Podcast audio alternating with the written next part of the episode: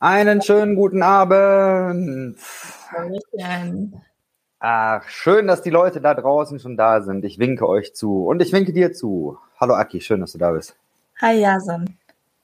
Meine Güte, das ist so ein bisschen so äh, es fühlt sich so ein bisschen wie im Lockdown an. Ne? Von, von dem einen Zoom-Meeting ins andere. Du warst, glaube ich, gerade auch noch im Zoom-Meeting. Genau, richtig. Ja, ich war gerade noch bei Sarah Vecera, die äh, hat einen äh, Abend gemacht über Rassismus und Kirche. Ja. Sehr, sehr nice, sehr schick. Grüße gehen raus. Ciao, out. Ja, allerdings. Ich war gerade bei einem Projekt, wo Sarah auch mit dabei war, nämlich beim, äh, bei der Vollversammlung des äh, Ökumenischen Rats der Kirchen, das ist der Weltkirchenrat. Und der hat jetzt so eine Nachbesprechung gehabt. Und äh, da war Sarah unter anderem auch dabei und hatte auch über Rassismus in Kirchen gesprochen und äh, war auch bei dem Social Media Projekt mit dabei. Sarah ist überall dabei. Aber Sarah ja, ist auch ne? einfach echt gut. Also kann ich nur wärmstens ja. empfehlen. Lest ihr Buch, geht auf ihre Lesungen, bucht ihre Workshops. Die ist super. Ja. Sehr cool. Aki, wie geht's dir? Wie ist deine Woche? Äh, gut. Geht's mir. Ich bin ein bisschen gestresst jetzt für heute Abend, aber ich glaube, es war irgendwie noch mal ein bisschen Aufarbeitung von Karlsruhe im September. Das war super stressig, weil ich da ganz viel ähm, äh, Öffentlichkeitsarbeit gemacht habe und es war so hardcore anstrengend. Ähm, ja, viel Pressearbeit und so. Rund um die Karl Uhr. Karlsruhe war ähm, Ökumenischer Rat der Kirchen, glaube ich, ne? Genau. Ökumenischer Rat der Kirchen, das ist sozusagen die christliche UNO, ähm, die äh, keine Macht hat oder so. Also sie hat keine Entscheidungsmacht in den Kirchen selbst, aber Entscheidungstragende ähm, oder ähm, Delegierte aus den Kirchen kommen dorthin und äh, tragen dann das, was man dort beschließt, weiter oder zurück in die Kirchen. Das ist so die Überlegung. Und das ist halt eigentlich ganz cool, weil du da echt ähm, nochmal christliche Welt auf einer anderen Ebene kennenlernst, nämlich auf der kirchenpolitischen und auch gesellschaftspolitischen Ebene. Wir hatten da Delegierte aus Russland da, aber auch Delegierte aus ähm, der Ukraine da und das sie waren auf einem Platz wow. von, keine Ahnung wie viel äh, Meter, Quadratmeter. Ähm, und die ähm, ja dazu beobachten, wie sowohl die Delegierten halt dann öffentlich reden, als auch dann hinter den Kulissen irgendwie beim Kaffee und Kuchen miteinander reden oder eben nicht. Oder ähm, ich war hinterher mit den Leuten immer noch abends feiern und so mit den jungen Leuten. Und das war schon, ja, spannend. Also eine andere Art von Christenheit, ja. Ja, äh, ich habe das ein bisschen bei deinen äh, Instagram Stories verfolgt. Ähm, super spannende Sache auf jeden Fall. Mhm. Magst du mal kurz für diejenigen, die die erste Folge von Schöner Glauben nicht gehört haben, da warst du nämlich auch schon bei, äh, kurz noch mal zwei, drei Sätze sagen, wer bist du, was machst du? Ja, also, ähm, hi, ich bin Aki Hild.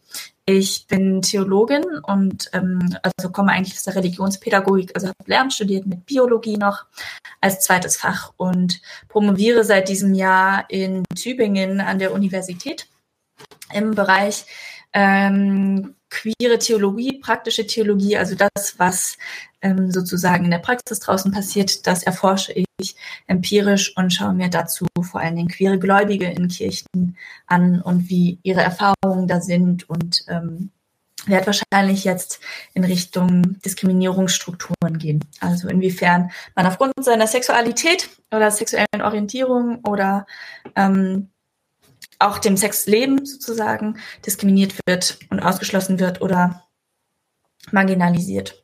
Also im Prinzip genau das Thema, sage ich mal, was wir hier behandeln, nur eben nicht ähm, biblisch betrachtet, sondern ähm, ich schaue mir die Leute an, die heutzutage von Bibel ähm, beeinflusst wurden oder beeinflusst werden. Deswegen freue ich mich sehr, dass du da bist und dann äh, schauen wir mal. Wir machen heute einen Response Talk. Das heißt, wir sprechen oder wir besprechen ein Streitgespräch bei IDEA, das letzten äh, Donnerstag stattgefunden hat. Dieses Streitgespräch hat stattgefunden zwischen Johannes Treichel und mir. Ähm, IDEA war Ausrichter und das hat, glaube ich, knapp zwei Stunden gedauert. Also es war wirklich viel, was da passiert ist. Man kann es auf Instagram live immer noch sich anhören. Ich werde das auch in den Show Notes verlinken. aber wie das so ist, das äh, Format äh, von so einer Debatte, das ist eben sehr stark reglementiert. Das heißt also, da sind zwar sehr viele Infos, ja, besprochen worden, da sind viele Infos getätigt worden, aber eben viele auch liegen geblieben. Und deswegen machen wir diese Response-Folge und vor allen Dingen soll es auch um Aussagen und Kommentare, äh, Kommentare und Fragen gehen, die so aus der Community gekommen sind. Ich habe da wieder so ein paar, äh, so eine kleine Präsentation vorbereitet und so die spannendsten, wie ich finde, Fragen dann rausgearbeitet. Aber ich würde sagen, wir fangen mal so ein bisschen an. Ähm, du hast den Talk auch nachgeguckt und hast ihn dir angesehen. Wir fangen mal an, dass wir so ein bisschen so ähm, Highlights, Lowlights und so ein paar äh, Dinge, die wir noch so loswerden wollen dazu, dass wir das erstmal, ähm, ja, dass wir das erstmal besprechen. Ja. Magst du mal anfangen? Was waren so deine, äh, deine Highlights? Ähm, darf ich kurz noch fragen, wie geht's dir heute? Mm. Ja, äh, danke der Rückfrage. Tatsächlich auch ein bisschen gestresst. War ein äh, langer Tag. Ähm, gerade auch mit meinem kleinen Nachhilfe in Deutsch gegeben. so, äh, was weiß ich, Satzglieder, fünfte Klasse, ganz toll. Ja, äh, deswegen auch so ein bisschen busy im Kopf. Bitte? Bist du auch Deutschlehrer? Ich bin auch Deutschlehrer. Deutsch ja. Geschichte, okay. Das ist, das ist so mein guilty pleasure. Ey, was wir gelesen haben müssen in diesem Studium. Ja, oh. yeah, müssen. Was ich dann wirklich gelesen habe, naja. Genau, ja, aber ja. genau, deswegen, es war heute auch alles sehr, sehr getaktet, von da nach da nach da und jetzt hier. Aber ja. genau, ich bin jetzt voll hier und freue mich sehr, dass wir reden können. Genau. Jochi, also meine Highlights, genau. Ich habe es mir angeschaut. Ich habe auch ein bisschen ähm, in den Kommentarspalten getrollt, wenn ich ehrlich bin, bei dem, bei dem äh, Streitgespräch. Das ist manchmal meine passiv-aggressive Art äh, der Response auf sowas. Ähm, auf jeden Fall gab es aber auch ein paar Highlights. Ähm, und zwar, du hast was erwähnt. Also ich weiß nicht, ähm, da wär, ist auch gleich eine Frage mit verbunden. Du hast was erwähnt, und zwar hast du von Konstruktivismus und Essentialismus ähm, gesprochen. Und in meiner Forschung ist mir das halt auch schon äh, begegnet. aber trotzdem, was ist das? Äh, kannst du es nochmal erklären? So. Also das halt als unterschiedliche Strömungen in Debatten, zu, also genau in Debatten. Was ich auch gemerkt habe, damit wir jetzt vielleicht auch die Leute hier nochmal abholen, ähm, ist, dass ähm, ähm, diese, dieses Gespräch, dieses Streitgespräch zwischen dir und Johannes fand ich sehr ähm, auf einer sehr hohen Ebene debattiert und diskutiert, auf so einer ganz krass, ähm, also ähm, theoretischen Ebene ähm, wo äh, ich manchmal auch nicht so mitgekommen bin oder so. Ähm, das fände ich spannend, äh, das heute vielleicht nochmal anders zu konnotieren. Ja. Soll ich das einfach belassen beim Highlight oder soll ich noch die anderen aufzählen? Äh, soll ich mal einfach direkt was zum Konstruktivismus sagen, sonst ähm, ist der Faden vielleicht wieder verloren. Ja. Dann mache ich das mal schnell. Ich kenne Konstruktivismus aus dem Studium sehr stark. Und es kommt so ein bisschen daher, dass im Studium es immer und immer und immer wieder diese Situation gegeben hat, dass man im Seminar sitzt und dann redet man, was weiß ich, man redet über Mauern, über Stadtmauern. Und dann fällt dann eben so ein Satz, wo dann so ein Professor sagt, ja, okay, Stadtmauern, da haben wir heute natürlich ein Bild, aber jetzt ist es früher natürlich was ganz anderes gewesen. denkst du, ah, okay. So, dann sitzt du in einem äh, Seminar über römische Antike und dann reden, äh, dann fällt das Wort Familie. Und dann wird eben gesagt, also Familie bedeutet heute wirklich was völlig anderes als damals. Mhm. Und das ist eigentlich über Jahre hinweg, also ich habe ja, weiß nicht, drei, vier Jahre da studiert, und es ist einfach immer und immer und immer wieder gekommen. Und, und langsam, aber sicher hat sich dann so ein Bewusstsein, wir nennen das Geschichtsbewusstsein eben entwickelt, wo deutlich wird, wir haben heute verschiedene Kontexte, verschiedene Kulturen, die schon sehr unterschiedlich sind. Wenn man das aber nach hinten geht, also in die Vergangenheit, dann muss man einfach sagen, die Vergangenheit war anders. Die römische Geschichte war anders als die griechische und das alles ist anders als, als heute. Und deswegen dieses Wort Alterität, also Andersartigkeit, das mhm. ist äh, die Kernidee vom Konstruktivismus. Dass man eben Unterschiede ausmacht zwischen dem, wie es früher war und äh, dem, wie es heute ist. Und äh, jetzt bezogen auf Homosexualität oder sexuelle Orientierung, da ist eben das die, die Kernidee, dass man sagt, also Homosexualität ist ein Begriff, der erst, ähm, was war es, 1886 oder wann von äh, Carl Maria Burt, äh, Kurt Benny erfunden wurde. Er hat das in irgendeinem Brief geschrieben. Und dann später ist das eben in der wissenschaftlichen ähm, und, und, psychologischen, akademischen Forschung und in der Literatur eingegangen. Und da ist ein, ist ein bestimmtes ähm, Konzept von äh, entstanden. Und, und das Wichtigste, glaube ich, für dieses Konzept ist zum Beispiel, dass ähm, Menschen sich bewusst werden, dass sie eine Veranlagung haben. Also dass sie wirklich sagen, ich unterscheide mich in meiner Sexualität, ist übrigens auch ein moderner Begriff, den gab es äh, in der Antike nicht, ähm, in meiner Sexualität unterscheide ich mich zu anderen Menschen. Ich habe da eine andere Veranlagung. Und da kann man sich bewusst werden, das kann man artikulieren. Und das gab es damals eben nicht.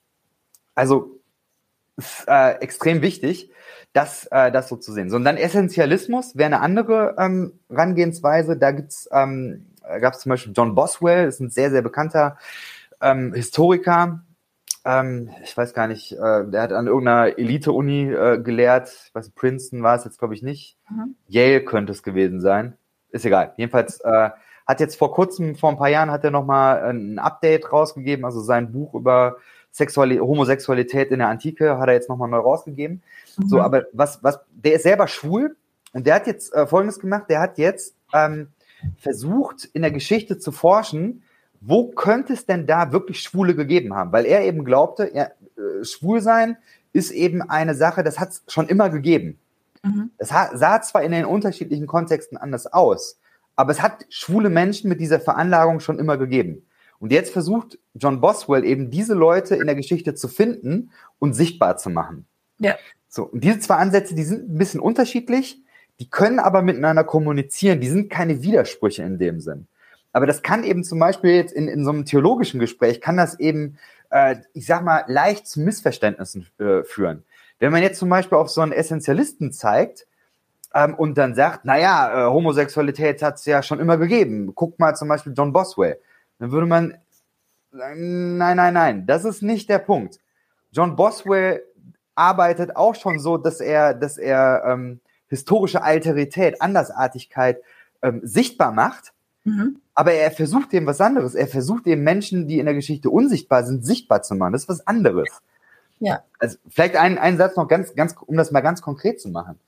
Ähm, so, ein, äh, so eine Diskussion bei John Boswell wäre zum Beispiel rauszufinden, ob es in Rom sowas wie eine schwulen ähm, Subkultur gegeben hat. Das ist so eine Diskussion, die da angeführt worden ist.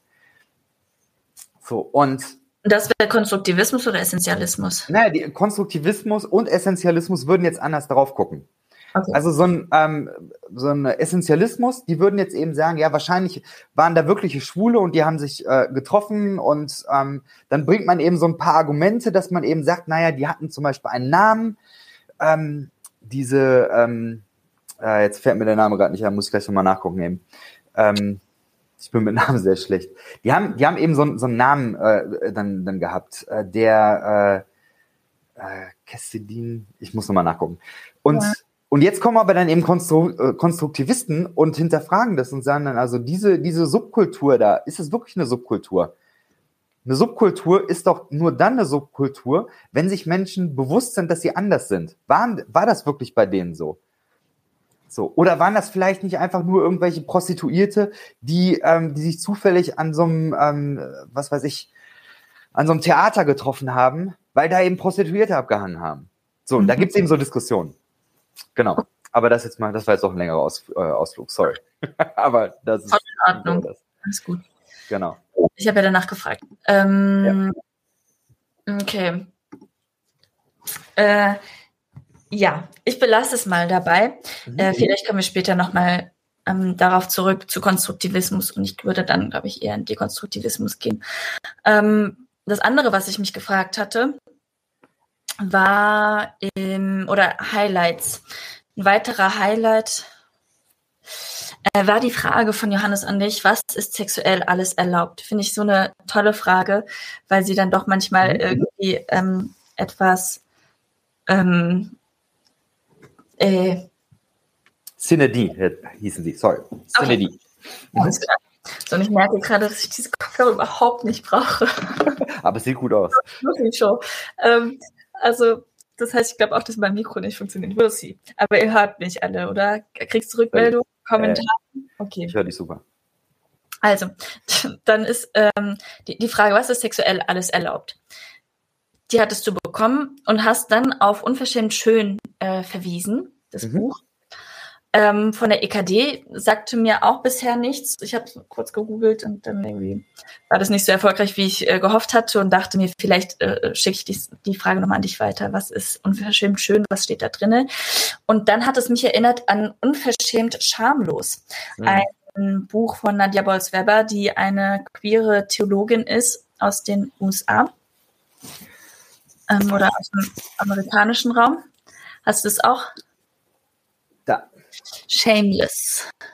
Genau, das ist auch in Deutsch übersetzt worden. Ich habe es aber nur in der englischen Variante. Genau. Ich habe es selbst noch nicht gelesen. Ich wurde nur darauf hingewiesen und werde jetzt äh, kommenden Freitag mit meinen Studis hier nach Frankfurt eine Exkursion leiten, wo wir uns auch nochmal äh, ähm, mit Seelsorge im Bereich von Prostituierten im Bahnhofsviertel auseinandersetzen werden. Und äh, dort haben die Leute, die ähm, in dem Bereich arbeiten, sich mit Nadja Bolz-Weber auseinandergesetzt und ja. das gelesen, um sich auf ihre Arbeit vorzubereiten, ja. sozusagen, und dann eine, eine theologische ähm, Sexualethik zu finden, die mit dem übereinstimmt, worin sie arbeiten sozusagen. Also die nicht die Leute verurteilt ähm, dafür, dass sie in einem schamvollen Beruf arbeiten sozusagen, also in einem Beruf, der gesellschaftlich eben ähm, abgewertet wird und marginalisiert wird, wo halt auch ganz viel ähm, Diskriminierung und, ähm, und Zwang passiert und Unfreiheit, sondern wo sie eine Sexualethik irgendwie an die Hand bekommen, die, ähm, die alle Menschen zulässt, sozusagen. Und auch annimmt und aufnimmt in diese Gemeinschaft, in diese religiöse christliche Gemeinschaft. Theoretisch. Ist tatsächlich ein äh, Gespräch, was ich hier im neuen Jahr auch aufgreifen will. Gibt es ein paar mhm. sehr spannende Gäste. Ja, finde ich sehr gut. Ja, und äh, Shameless ist ein, auf jeden Fall ein gutes Buch. Mhm. Ähm, ich glaube, es reicht, äh, also Nadia Bolz-Weber ist einfach unfassbar gut in, in ihrem Schreibstil und in ihrer Pointiertheit. Sicherlich ein absolutes, äh, absolute Leseempfehlung. Unverschämt schön fand ich jetzt nochmal sehr gut, weil es kompakt sowohl historisch als auch theologisch als auch ethisch ganz gut zusammenfasst, was ich denke, was ähm, so eine Diskussionsgrundlage zum Beispiel sein könnte. Ich glaube jetzt gerade, was so äh, Prostitution, Sexarbeit angeht, da ähm, muss man wahrscheinlich nochmal kritisch drauf gucken bei, bei dem Ansatz, aber das war jetzt ja auch nicht Thema. Mhm. Ähm, genau, aber sonst, was äh, Sexualethik angeht, finde ich, sind da schon äh, gute Ansätze. Auf jeden Fall. Genau. Mhm. Ähm, und dieses unverschämt schön im Okay, hast du gesagt, gibt so einen historischen Abriss. Und hast mhm. du schon Shameless gelesen von Nadia Bolz-Weber? Ich habe es halt, ja. wie gesagt, mhm. nicht gelesen. Habe ich beides gelesen, ja. Ähm, hast du da irgendwie so eine, so eine, so einen Satz, der dir hängen geblieben ist? So eine Aussage?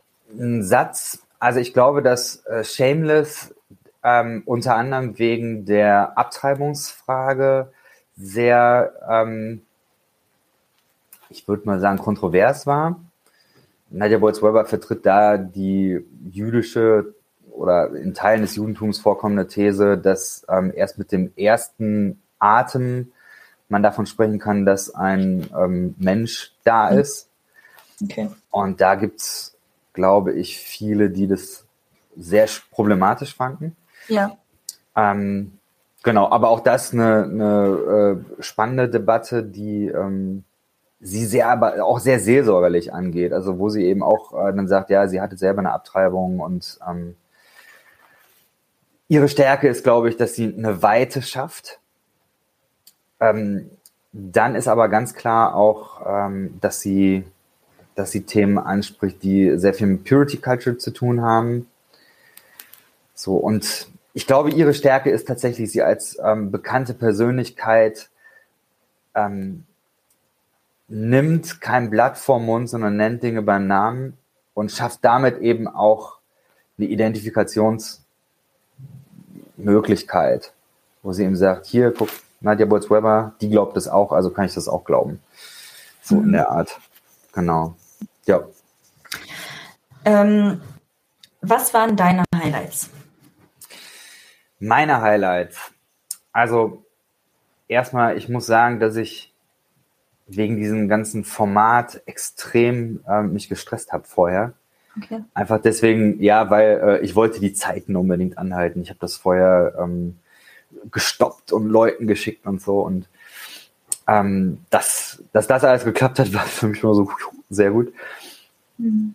Ich habe das allerdings auch einigen von meinen queeren FreundInnen geschickt und ähm, war sehr glücklich darüber, dass da positive Rückmeldungen kamen. Weil das wäre für mich, glaube ich, wirklich ähm, sehr doof gewesen, wenn ich da etwas gesagt hätte, wo die, ähm, ja, meine queeren FreundInnen gesagt hätten, boah, pass auf, das geht gar nicht, das ist aus den und den Gründen echt äh, verletzend oder so. Und ähm, da habe ich gute Rückmeldungen bekommen, das fand ich cool. Mhm. Und ich glaube, dass äh, deswegen, das, was gut funktioniert hat, war, glaube ich, deutlich zu machen, dass diese Bibeltreue an sich nicht reicht, wenn es am Ende nicht dazu führt, dass die Ethik, die man vertritt, einen positiven Unterschied im Leben von Menschen macht. Und ich glaube, das ist recht gut deutlich geworden. Und meine Hoffnung war, mhm. dass in diesem Gespräch nicht so sehr ähm, irgendjemand äh, sein Gesicht verliert oder argumentativ runtergemacht wird oder sonst was. Das, das fände mhm. ich, das, das finde ich wirklich schwierig. Sondern meine Hoffnung war, dass die Positionen deutlich werden. Und das ist, glaube ich, sehr gut gelungen, weil ähm, Johannes hat, glaube ich, deutlich gemacht, wo, ähm, wo die Schwächen seiner Position sind, nämlich, dass sie auf bestimmte Fragen keine Antworten haben. Ja. Und ich glaube auf der anderen Seite, dass, dass ich eben auch deutlich machen konnte, welche Hermeneutik, welche, welches Bibelverständnis ich habe. Und dass das wiederum, ja, vielleicht für, ähm, für Konservative dann schwierig ist. Und das, das war mir wichtig, das äh, deutlich zu machen. Ja. So, und da will ich jetzt direkt reingrätschen, wenn ich darf, ja. So, weil das war auch das, was ich, ähm, glaube ich, mit am meisten kritisch fand in der mhm. Argumentationsweise. Ähm, auch als ich ähm, nochmal geworben habe für ähm, verurteilt die Bibel Homosexualität. Ähm, und ich dann nochmal in die Bibeltexte, kurz ein paar Bibeltexte äh, zitiert habe, die halt ähm, immer wieder angeführt werden in dieser Diskussion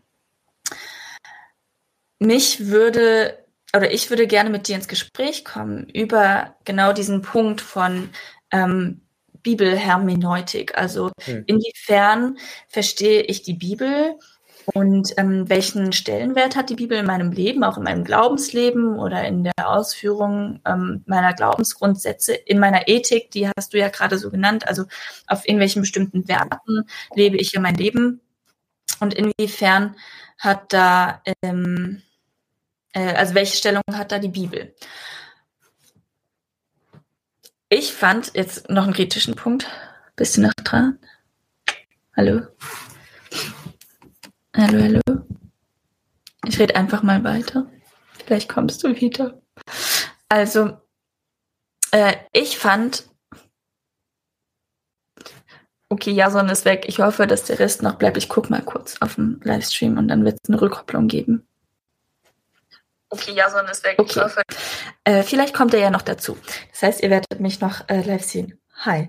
Ähm, ähm, was ich kritisch fand an dem, an dem Talk, ist, dass die, ähm, dass die Bibel halt so verstanden wird als normgebend. Also sie ist der Grundstein dessen, wie ich meine ähm, Welt lebe und wie ich meinen Glauben äh, baue und verstehe, konstruiere. Das sehe ich persönlich etwas kritisch, weil ich ähm, denke, dass mit dieser Übertragung, also häufig wird dann auch, ähm, oder so habe ich das auch bei Johannes wahrgenommen, dass da eine Übertragung stattfindet, die relativ wortwörtlich passiert. Er ist zwar Historiker und hat auch ganz vieles historisch eingeordnet, aber letzten Endes hat er ganz viele Aussagen getroffen von wegen, ähm, ja, die Bibel sagt dies und das, Paulus sagt dies und das, ähm, dort steht das und das. Und das wurde dann einfach relativ ähm, unreflektiert übernommen. Ich unterhalte die Leute. Bis dahin. okay, er kommt gleich, hoffentlich. Ähm, gut, ähm, das wurde relativ unreflektiert ähm, übernommen.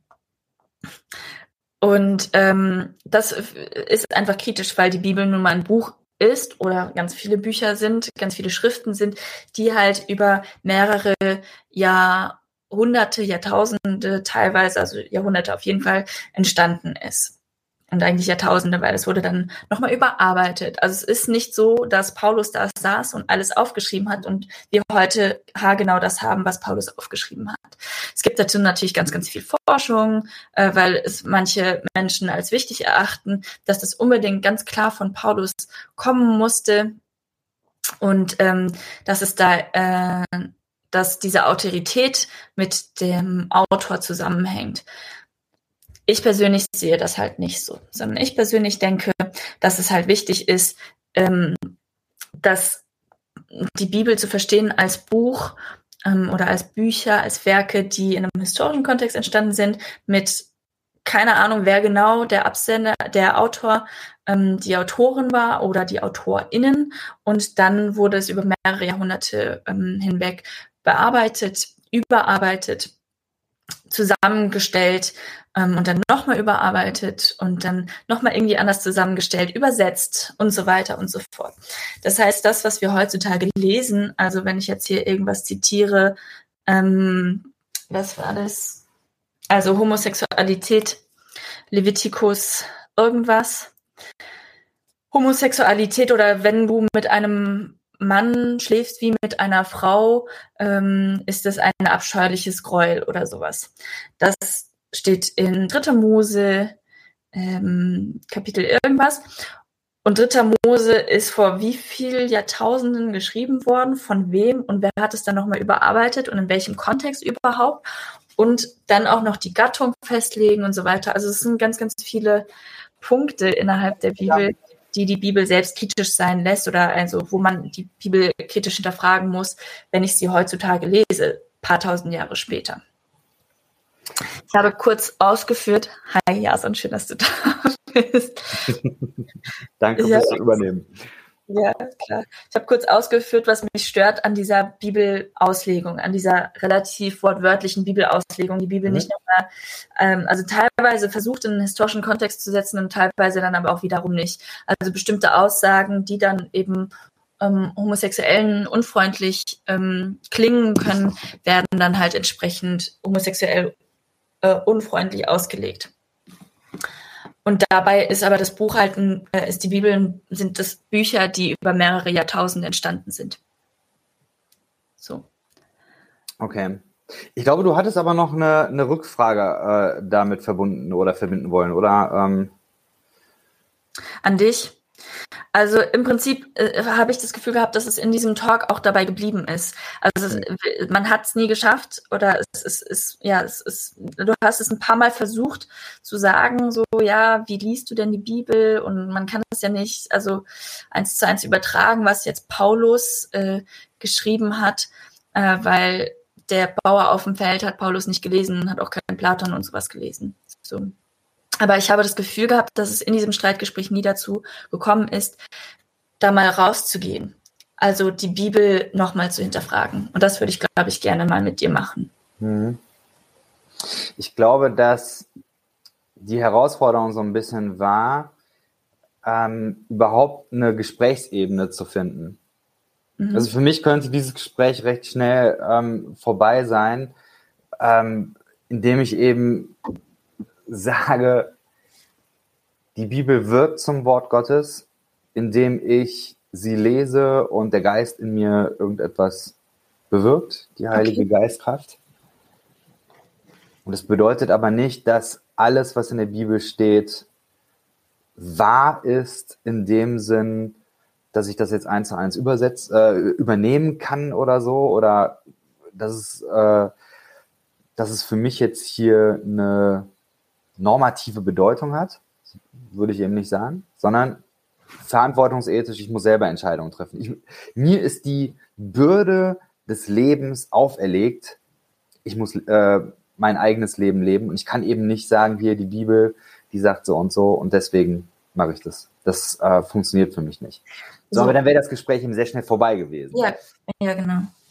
Weil das war eigentlich immer wieder seine Rückfrage. Und es war auch die Rückfrage in einigen Kommentaren hm. und ich glaube auch in ein paar Fragestickern von dir oder sowas. Hm. Ähm, welchen Stellenwert hat die Bibel in deinem Leben? Hm. Genau. Wir können ja mal äh, direkt äh, eine der Fragen schon mal äh, da anzeigen, die nämlich da gekommen sind. Das war nämlich genau das, was du sagst.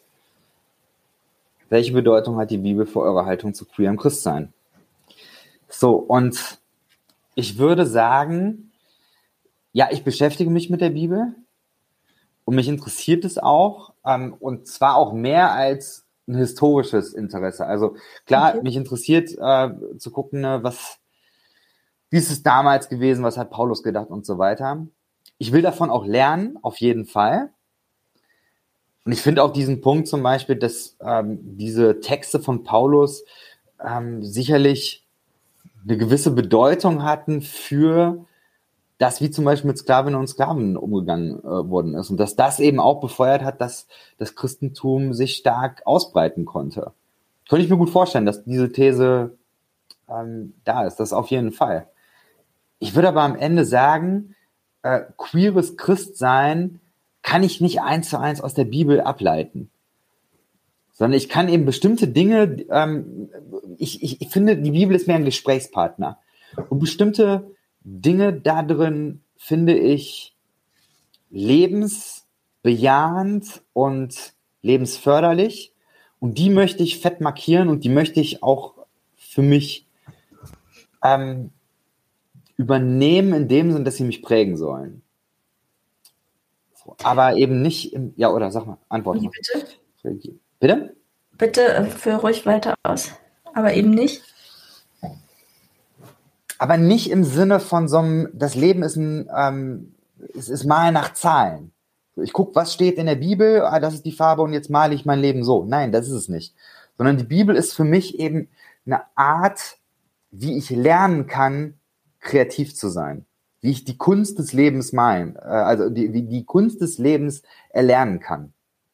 Aber am Ende bin ich derjenige, bin der Lebenskünstler, der vor der Leinwand steht und was malen muss. So. Mhm. Das jetzt mal so. Wie siehst du das denn? Ich glaube, also zu dem letzten Bild mit dem Malen nach Zahlen, ich glaube, dass KritikerInnen genau das Gegenteil nie sagen würden, dass äh, weil du äh, queer-freundlich bist, malst du dir die Bibel und wie du möchtest, so anstatt, ne, du hast ja gerade nochmal die andere Seite aufgemacht. Mm, ich glaube, ich, ich würde gerne nochmal besprechen oder definieren, was es eigentlich bedeutet, queer Christin zu sein oder sowas. Mhm. Ähm, weil für mich, also eigentlich habe ich schon ein Problem mit diesem, mit diesem Begriff queer, weil es Leute ähm, als andersartig definiert und ähm, alle anderen, die, also die, die nicht queer sind, sind die normalen. Also queer ist ja was ähm, ähm, anderes, was queres, was ähm, ja irgendwie nicht, ähm, nicht der Norm entspricht. Und das, damit habe ich einfach ein Problem, weil das nicht das Verständnis ist von mir pro ähm, sexueller Vielfalt. Was ich, warum ich mich aber trotzdem als also queer theologisch verstehe oder ähm, der queeren Theologie ähm, ähm, zugewandt, bedeutet oder ist der Hintergrund, dass queere Theologie eine sehr politische Theologie ist. Eine Theologie, theologische Richtung, die entstanden ist aus der Befreiungstheologie und dann später aus der feministischen Theologie und dann halt zur queer Theologie gegangen, gekommen ist. Und im Prinzip ist das, ist die Grundlage dieser drei Theologien, ähm, die, dass es darum geht, die Gruppen, die marginalisiert wurden, die diskriminiert wurden, also die Gruppen, die außerhalb der, der, der, ähm, ähm, der gesellschaftlichen Mitte oder Norm standen, diejenigen, die von ähm, Gesellschaft ausgesondert wurden, abgesondert wurden, die in den Mittelpunkt zu rücken sozusagen oder dort hinein Gott zu sprechen und zu sagen, dort ist Gott, dort ist Jesus, der ähm, gekreuzigte, der Schwache, Jesus der Versager, Jesus auch derjenige, der ausgesondert wurde, auch von ähm, aus seinem aus der Mitte seines Volkes sozusagen. Und dann aber auch Jesus, der ähm, auch ähm, äh, in genau diese Gruppen gegangen ist.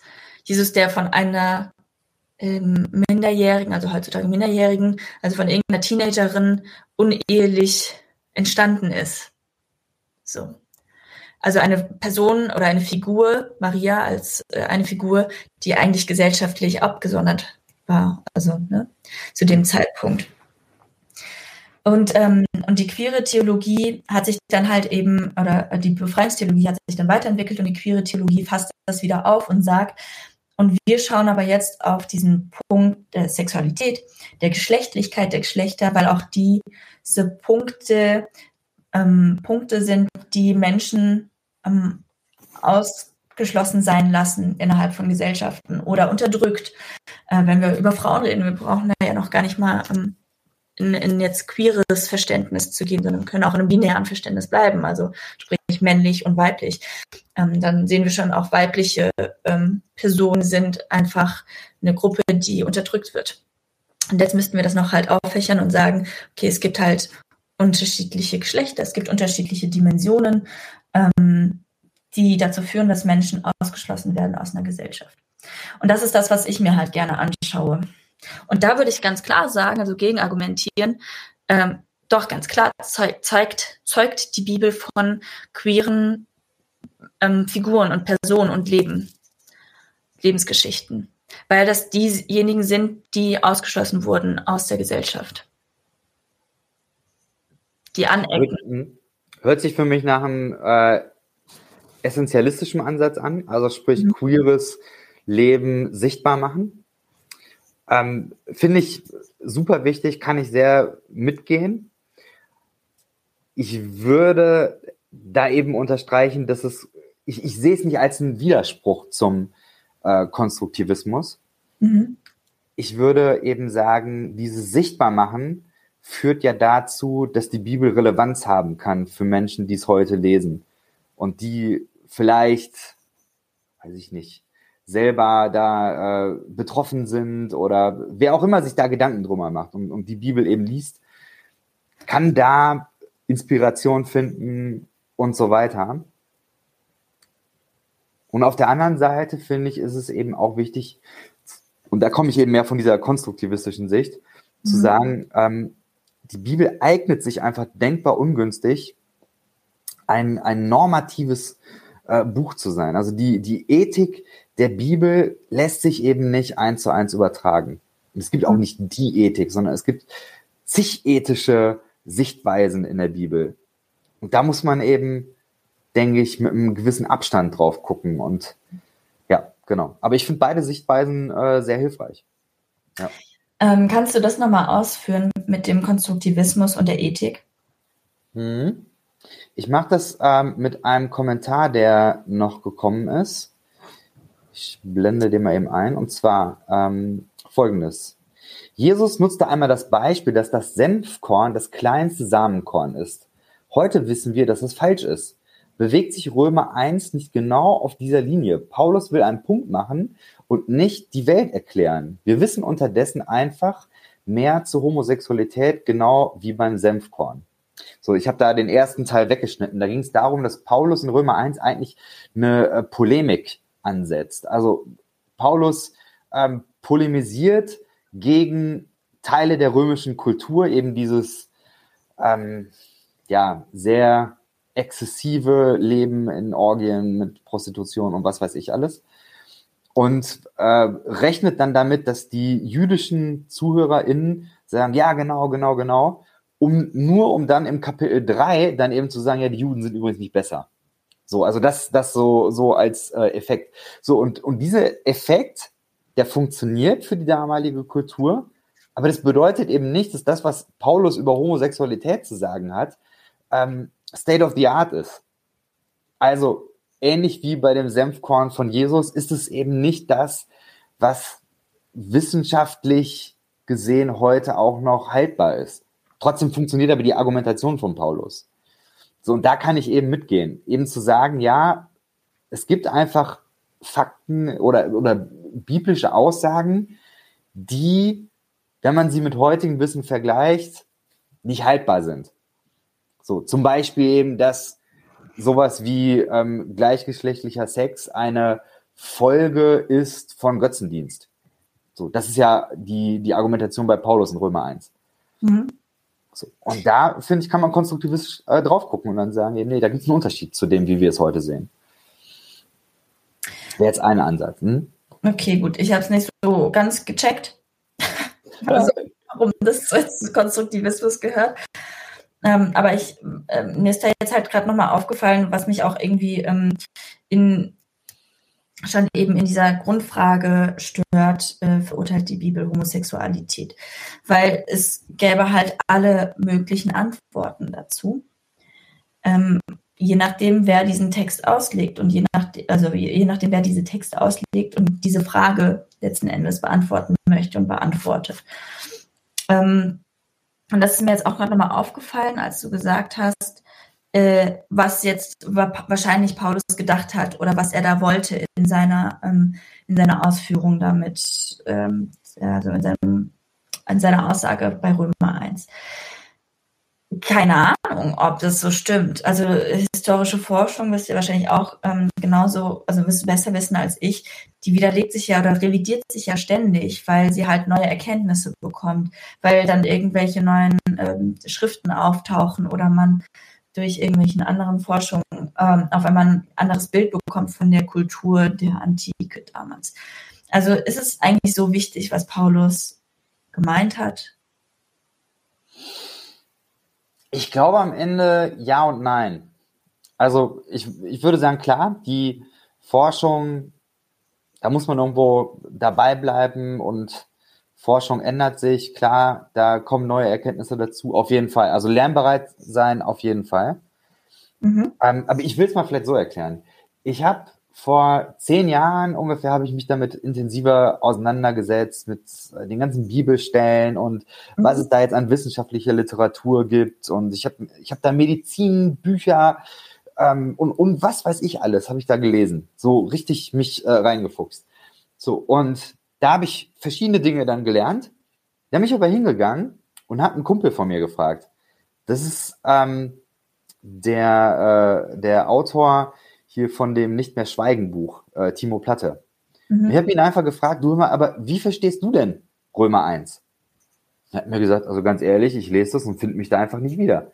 Ja. Ja. Er hat gesagt, also Götzendienst mache ich nicht. Ich war immer in der Gemeinde, jeden Sonntag, seit ich gedenken kann. Ich habe äh, vollzeitlich im Werk des Herrn gedient, so äh, war so der Brudergemeindensprech. Ähm, Berufschrist. So, und das, das war einer, der, äh, der äh, dann eben auch gesagt hat, also ich, ich ticke eben so, aber doch nicht deswegen, weil ich mich gegen Gott gewandt habe oder weil ich angefangen habe, äh, wie das bei Paulus heißt, ähm, die, äh, die, die Gottesanbetung zu tauschen mit äh, der Anbetung der Schöpfung, also mit, mit Götzendienst. Hat er nicht gemacht. Der hatte, äh, der hat mir damals gesagt, ja, ich, ich, ich, ich liebe Jesus immer noch. So, passt einfach nicht. Er hat sich da nicht wiedergefunden. Und das ja. finde ich ist eben sehr, sehr, sehr nachvollziehbar gewesen. Finde ich sehr äh, plausibel. Ja, ja. Ähm, ich auch.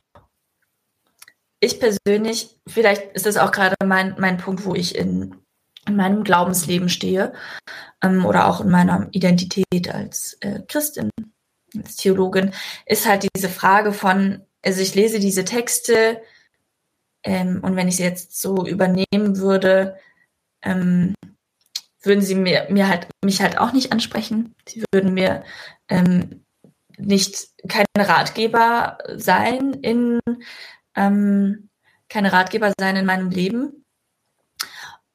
Dementsprechend würde ich jetzt auch sagen, nein, also nur weil Paulus oder irgendwie in den Evangelien was zum Senfkorn steht, heißt das noch nicht, dass das eine biologische, äh, biologisch richtige Aussage ist zum Senfkorn. Das ist halt ein, meines Erachtens nach ein, ein philosophisches Buch, die Evangelien, religiöser Text. Vielleicht auch manchmal denke ich mir auch, es ist irgendwie Satire oder so. Dann müsste man das nochmal ganz anders lesen. Mhm. Ähm, also da müsste man auch nochmal die Gattung festmachen, was das jetzt eigentlich genau ist. Ähm, und Ähm, dementsprechend ist mir das auch relativ schnuppe. Oh, ich mich jetzt hier sehr aus dem Fenster, aber ist mir relativ schnuppe, was halt Paulus so über Homosexualität aussagt. Weil ähm, ich erstmal in Frage stelle, ob es jetzt wirklich Paulus ist und ob es nicht irgendjemand anderes war und in welchem Kontext die das geschrieben haben. Dann, wer das überarbeitet hat, wer es übersetzt hat und so weiter und an wen sie gerichtet war. Und dann kommt ja zu dem ganzen, der ganzen Frage, der Entstehung kommt ja dann auch noch die der Tradition. Über die letzten 2000 Jahre wurde das weiter tradiert und dann die des, okay, ich lese das halt heute und wie lese ich das, aus welcher Welt komme ich, aus welchem Verständnis komme ich ähm, und versuche diesen Text zu verstehen und auszulegen. Und da ist es halt einfach, das ist zu einfach zu sagen, ja, Gottes Wille für dein Leben ist Römer 1, Vers 26. Du darfst keinen Sex haben mit Gleichgeschlechtlichen. So, das ist viel zu einfach. Also das ist auch, finde ich, auch eine krass ähm, anmaßende Aussage zu sagen, das ist Gottes Wille und das ist Gottes Plan. Weil es je nachdem, wie du halt aufgewachsen bist und wer dir das auch ins Ohr gesetzt hat, dass das die Auslegung dieses Textes ist, ähm, gibt es halt einfach unterschiedliche Meinungen dazu. Und ich glaube, deshalb kann ich mit dieser Frage also ist es mir eigentlich relativ egal, was halt Paulus dazu gesagt hat, in der Frage der Ausführung in meinem Leben heutzutage. Hm. Also ich, äh, ich versuche es mal spitz zu machen. Angenommen, die Frage wäre, ja, die Bibel verurteilt Homosexualität. Dann wärst du wahrscheinlich so weit zu sagen, ja, okay, das heißt aber nicht, dass ich es verurteilen muss. Ja. Genau. Ich würde es ähnlich sehen. Also ich äh, habe jegliche Freiheit zu äh, Sachkritik, sagt man ja häufig, also Bibelkritik, so wie es ähm, viele auch, äh, sage ich mal, sehr einseitig verstehen. Kann ich machen. Ich kann der Bibel widersprechen, vielleicht sogar im Namen Gottes hin und wieder. Mhm. Und ich glaube, dass diese Freiheit extrem wichtig ist. Ich glaube, dass wenn man, wenn man das nicht kann, handelt man sich Probleme ein ohne Ende. Ja. Würde ich jetzt mal, würde ich jetzt mal sagen, weil ähm, so ich, ich habe das ja versucht, ein bisschen da auch äh, reinzubringen. Es gibt einfach in der Bibel Textstellen, die so hammerhart sind ja. und wo ähm, wo ich immer noch sagen würde, also ich meine, ich werde Johannes äh, Treichel ja, habe ich äh, gesagt, ich werde ihn auch nochmal einladen und dann äh, können wir das mal äh, durchsprechen. Weil für mich der Punkt ist, es gibt so hammerharte Texte in der Bibel, dass wenn man da keine Freiheit hat, da eine Opposition zu finden und da zu widersprechen, ey, dann ist das ist wirklich krass. Das ist wirklich krass. Ja, du musst also, jetzt hingehen und sämtliche Leute steinigen, vielleicht dich selbst noch dazu. Das ist ja auch der Punkt. Also ähm, Johannes Treichel spricht davon, dass es eine Willkommenskultur geben soll. Naja, in Römer 1 steht, dass, äh, dass die Leute, die sowas getan haben, also gleichgeschlechtlichen Sex, die sind des Todes schuldig. Des Todes würdig. So, da, muss man ja auch mal sagen. So, wo ich denke, ey, ganz ehrlich, es ist, glaube ich, sehr gut, dass wir gegenüber Römer 1 die Freiheit haben zu sagen, nee, Paulus, nee, nee, lass die Steine stecken. Lass sie bitte stecken. Niemand hat das Recht, queere Menschen zu steinigen. Punkt. So.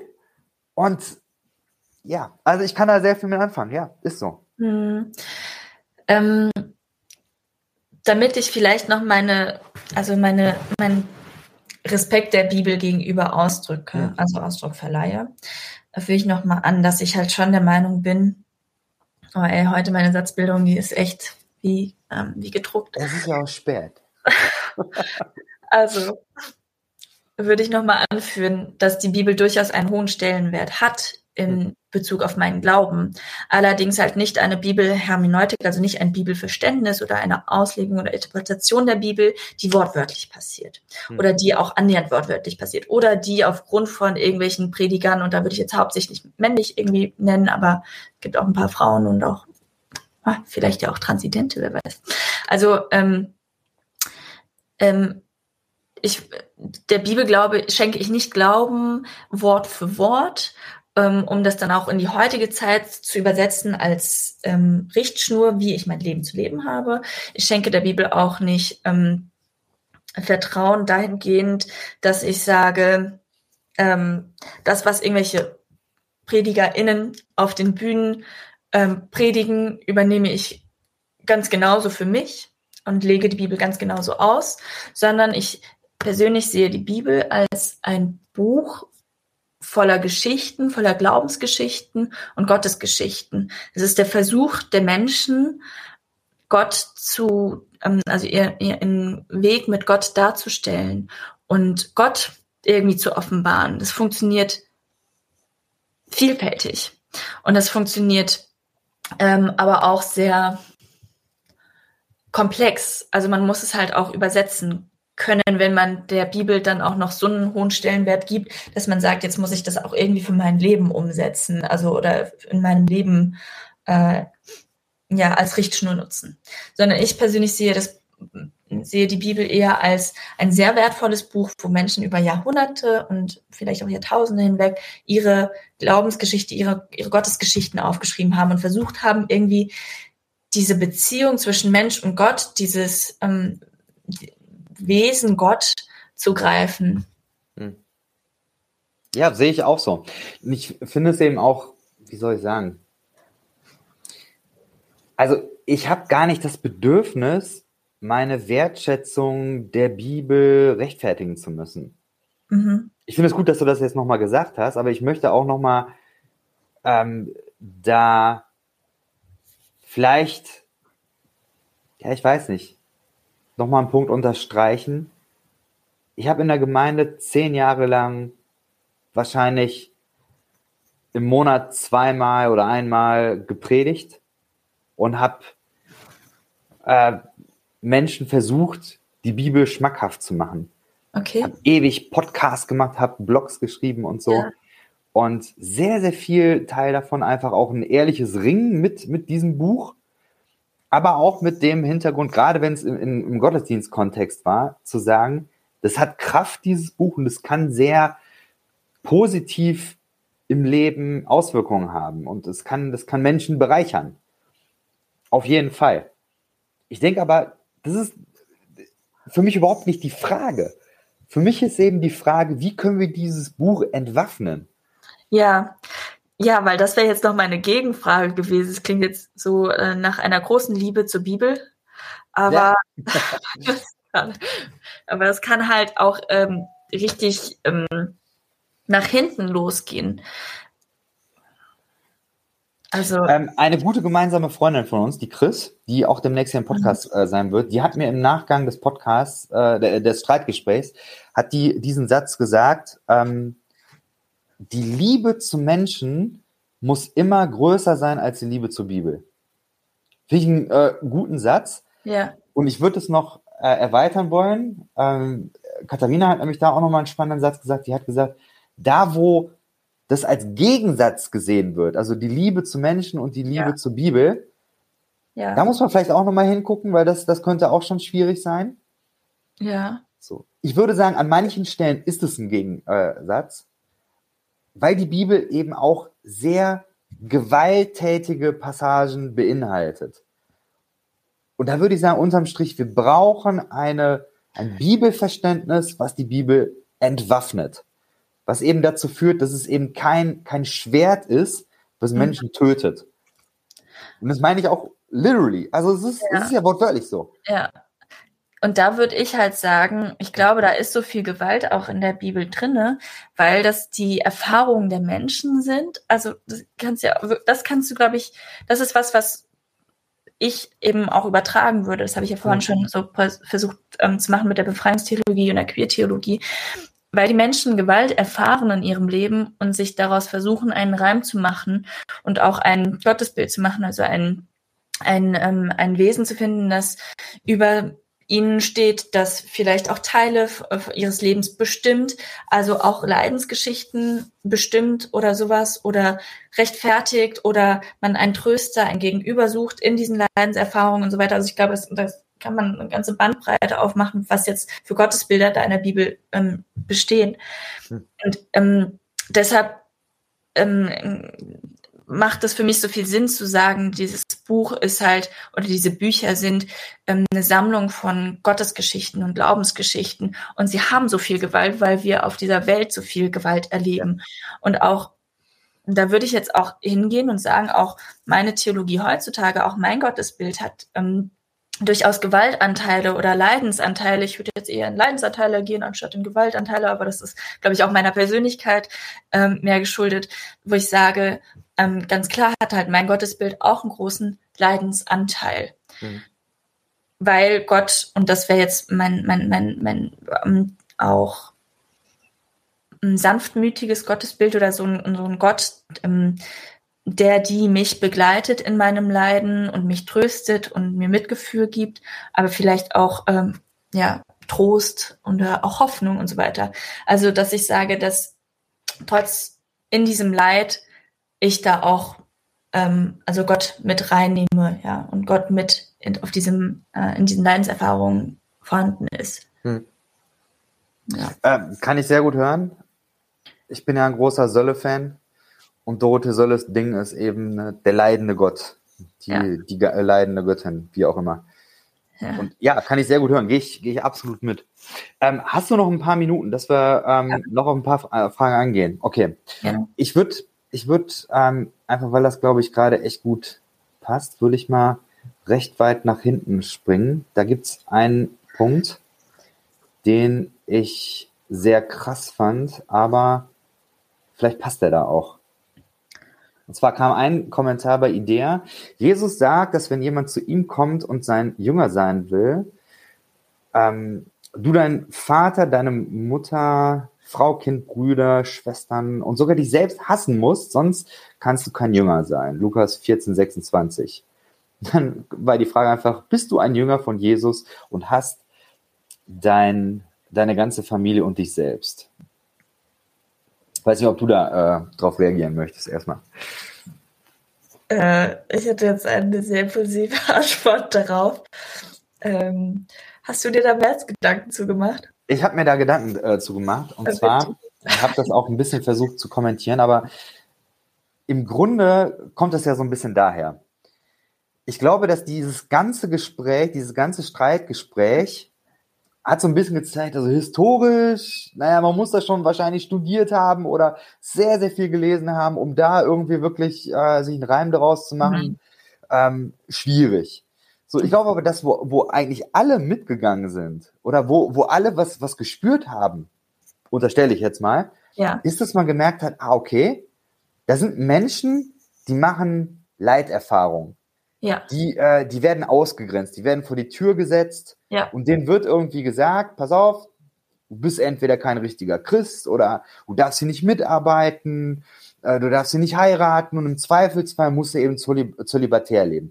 Und ist, schon, das ist schon irgendwie so, dass das, boah, das, das ist hart und das ist schwierig. Und ich glaube, da sind alle dabei. Ja, dass, dass alle sehen, also so, so, so dieses Aufbürden, dass Menschen da äh, queere Menschen sollen dann jetzt auf einmal komplett ohne Partnerschaft, ohne Sexualität leben, schwierig. Das ist eine harte Sache. So, und dann kommt eben so eine Sache, ja gut, aber Nachfolge von Jesus ist eben auch hart. Fertig. Ja. So, ja. sonst darfst du es eben nicht. Na, Jesus hat das gesagt, das ist eben hier, es ist Leiden. Und, und Johannes Treichel hat das in seinem Buch tatsächlich auch so nahegelegt. Er hat gesagt, naja, Christsein bedeutet, das Kreuz auf sich zu nehmen. So, und mein Ansatz wäre, dass man sehr, sehr stark unterscheiden muss zwischen dem, was Christentum als, als Leben gut heißt und worauf es abzielt, einerseits. Mhm. Da würde ich sagen, Johannes 10, Vers 10, ich bin gekommen, damit sie Leben im Überfluss haben. Das ist das, worum es geht. Es ist eine Einladung in ein Leben, was überfließt, was, was toll ist, was hohe Qualität hat. Und dann ist die andere Sache aber, dass es bestimmte Hindernisse zu überwinden gilt. Ich würde sagen, das ist, also mein Beispiel wäre eben der Iran. Im Iran gibt es ganz viele Menschen, die gerade auf der Straße sind, weil sie ein Leben in Freiheit wollen. Ja. Die wollen gleiche Rechte, die wollen, dass sie, ähm, dass sie ihr Leben selbstbestimmt gestalten können. Die wollen eben nicht mehr in diesem Patriarchat und, und, und diese Sittenpolizei und was weiß ich, wollen die alles nicht. Die wollen Freiheit. Das ist das Leben, was die, was die sich vorstellen. Das Leben im Überfluss. So, und dann ist aber jetzt offensichtlich da eine ganze Menge, was dagegen steht. Und das muss überwunden werden. Und deswegen lädt man ein, damit du dieses Leben in Freiheit haben kannst, müssen wir erstmal, müssen wir anpacken und müssen bestimmte Dinge hier beseitigen. So, und deswegen stehen die auf der Straße und, und dann könnten wahrscheinlich, also es gab so Leute, die, die gesagt haben, du, Mama, wahrscheinlich wirst du mich nicht wiedersehen. Das wird jetzt äh, hart und ein paar Tage später war dieses Kind auch tot. Gab es irgendwie vor, vor äh, ein paar Tagen hier bei Joko und Klaas, da, da äh, den Instagram-Account haben ja einige da ähm, AktivistInnen da übernommen, übernehmen ja. dürfen. Und da gab es solche Stories. Und ja. das hört sich so ein bisschen nach dem an, was, was Jesus da sagt. Er sagt, weißt du, wenn du mir nachkommen willst, dann bedeutet das, übertrieben gesagt, du musst sozusagen deine Familie hassen. Was kann sein, du wirst sie nie wiedersehen. Aber das bedeutet ja nicht, dass das das ist, was, was Jesus will. Jesus ja. will ja nicht, dass du dich selbst hast, dass du, dass du anfängst, ähm, depressiv zu werden, dass du irgendwie kaputt gehst. Sondern das sind die Widerstände, die überwunden werden müssen. So, aber ich würde sagen, die konservative Theologie, die vertauscht beides. Die sagt, wenn du Christ wirst, ja, herzlich willkommen. Dann, dann werd halt depressiv, weil das ist das, wo queere Christen. So habe ich das gelesen. Ich weiß nicht, wie du das liest, aber ähm, ich glaube, dass da einfach was grundsätzlich vertauscht wird. Also es ist ja ein sehr martyrisches äh, Verständnis von dir, zu sagen, wenn du Jesus nachfolgst, wirst du Leid erfahren. Äh, ja, kann ich jetzt da einfach stehen lassen. Ich persönlich ähm, habe das mal gelesen, fand Lukas, also Evangelium und also Lukas, könnte man jetzt nochmal zu dem Buch sagen, ist ein, ähm, also ist ein lukanisches Doppelwerk. Also man hat das Lukas Evangelium und dazu gehört die Apostelgeschichte, höchstwahrscheinlich vom selben Autor verfasst. Ähm, der ähm, damit natürlich auch eine, ein sehr spannende, also spannendes Gesamtbild ergeben kann. Ich habe mich mal damit auseinandergesetzt. Ich meine, das ist Lukas, ich bin mir relativ sicher, ich ähm, wird, wird ein, ein kleinen Fingernagel ins Feuer dafür legen. Ähm, aber wenn ich mich recht erinnere, dann ist das so, dass in Lukas relativ ähm, spannend es ist, wenn man sich mal die Familiengeschichte ähm, oder Familienerzählung Jesu anschaut, weil ähm, da eigentlich rauskommt, dass Jesus mit seiner Mutter schon nicht so richtig gut klarkam und dann auch mit seinen Geschwistern nicht so richtig gut klarkam und wahrscheinlich auch mit seinem Stief äh, Erziehvater Josef oder sowas auch nicht so richtig gut klarkam. Ähm, und ähm, glaube ich einfach diese Jesusfigur im Lukas-Evangelium ein relativ äh, schwieriges und äh, Familienverständnis hatte. Mhm. Und wenn man sich das mal so, also wenn man das so liest, dann ergibt dieser Text halt einen ganz anderen Sinn, nämlich dass da eine Figur, also eine Jesusfigur ist, die einfach krasse Familien-Issues hat. Und als ich meine krassen Familien, Familien-Issues hatte, also meine Familienprobleme hatte, Konflikte hatte mit meinen Eltern, äh, vorrangig, vor einigen Jahren. Dann habe ich diesen Text gelesen und habe gedacht, okay, ja, ich weiß ganz genau, was davon, was, was hier ähm, gesprochen wird, weil ich ähm, Theologin werden wollte, Pfarrerin werden wollte und meine Familie, meine Eltern mich dafür ähm, äh, stark kritisiert hatten und äh, verteufelt hatten und so, weil sie halt eben aus einer anderen christlichen Tradition kommen, wo äh, Frauen äh, nicht Pfarrerin werden sollen, als halt auch sie die volkskirchliche Theologie eine landeskirchliche Theologie ähm, nicht gut geheißen haben. Und ähm, das heißt, ich war echt die letzten fünf Jahre so hart am struggeln, irgendwie diesen Weg zu finden ins Pastorinnenamt für mich, dass ich auf diesem Weg meine Eltern klar zurücklassen musste und klar hassen musste, dass sie die, diesen Weg, den ich ja jetzt, sage ich mal, als Nachfolge Jesus, äh, Jesu verstehen würde, ähm, nicht unterstützt haben. Und da war es für mich klar, dass ich sie hassen musste, um diesen Weg zu gehen. Ich musste mich von ihnen trennen, um diesen Weg zu gehen. So. Und da habe ich das sehr verstanden. Ich glaube, da würde ich diesen, diese Jesus-Figur auch echt verstehen, die sagt, boah, ich habe echt Probleme mit meiner Mutti und wer auch immer mein Vater ist und so.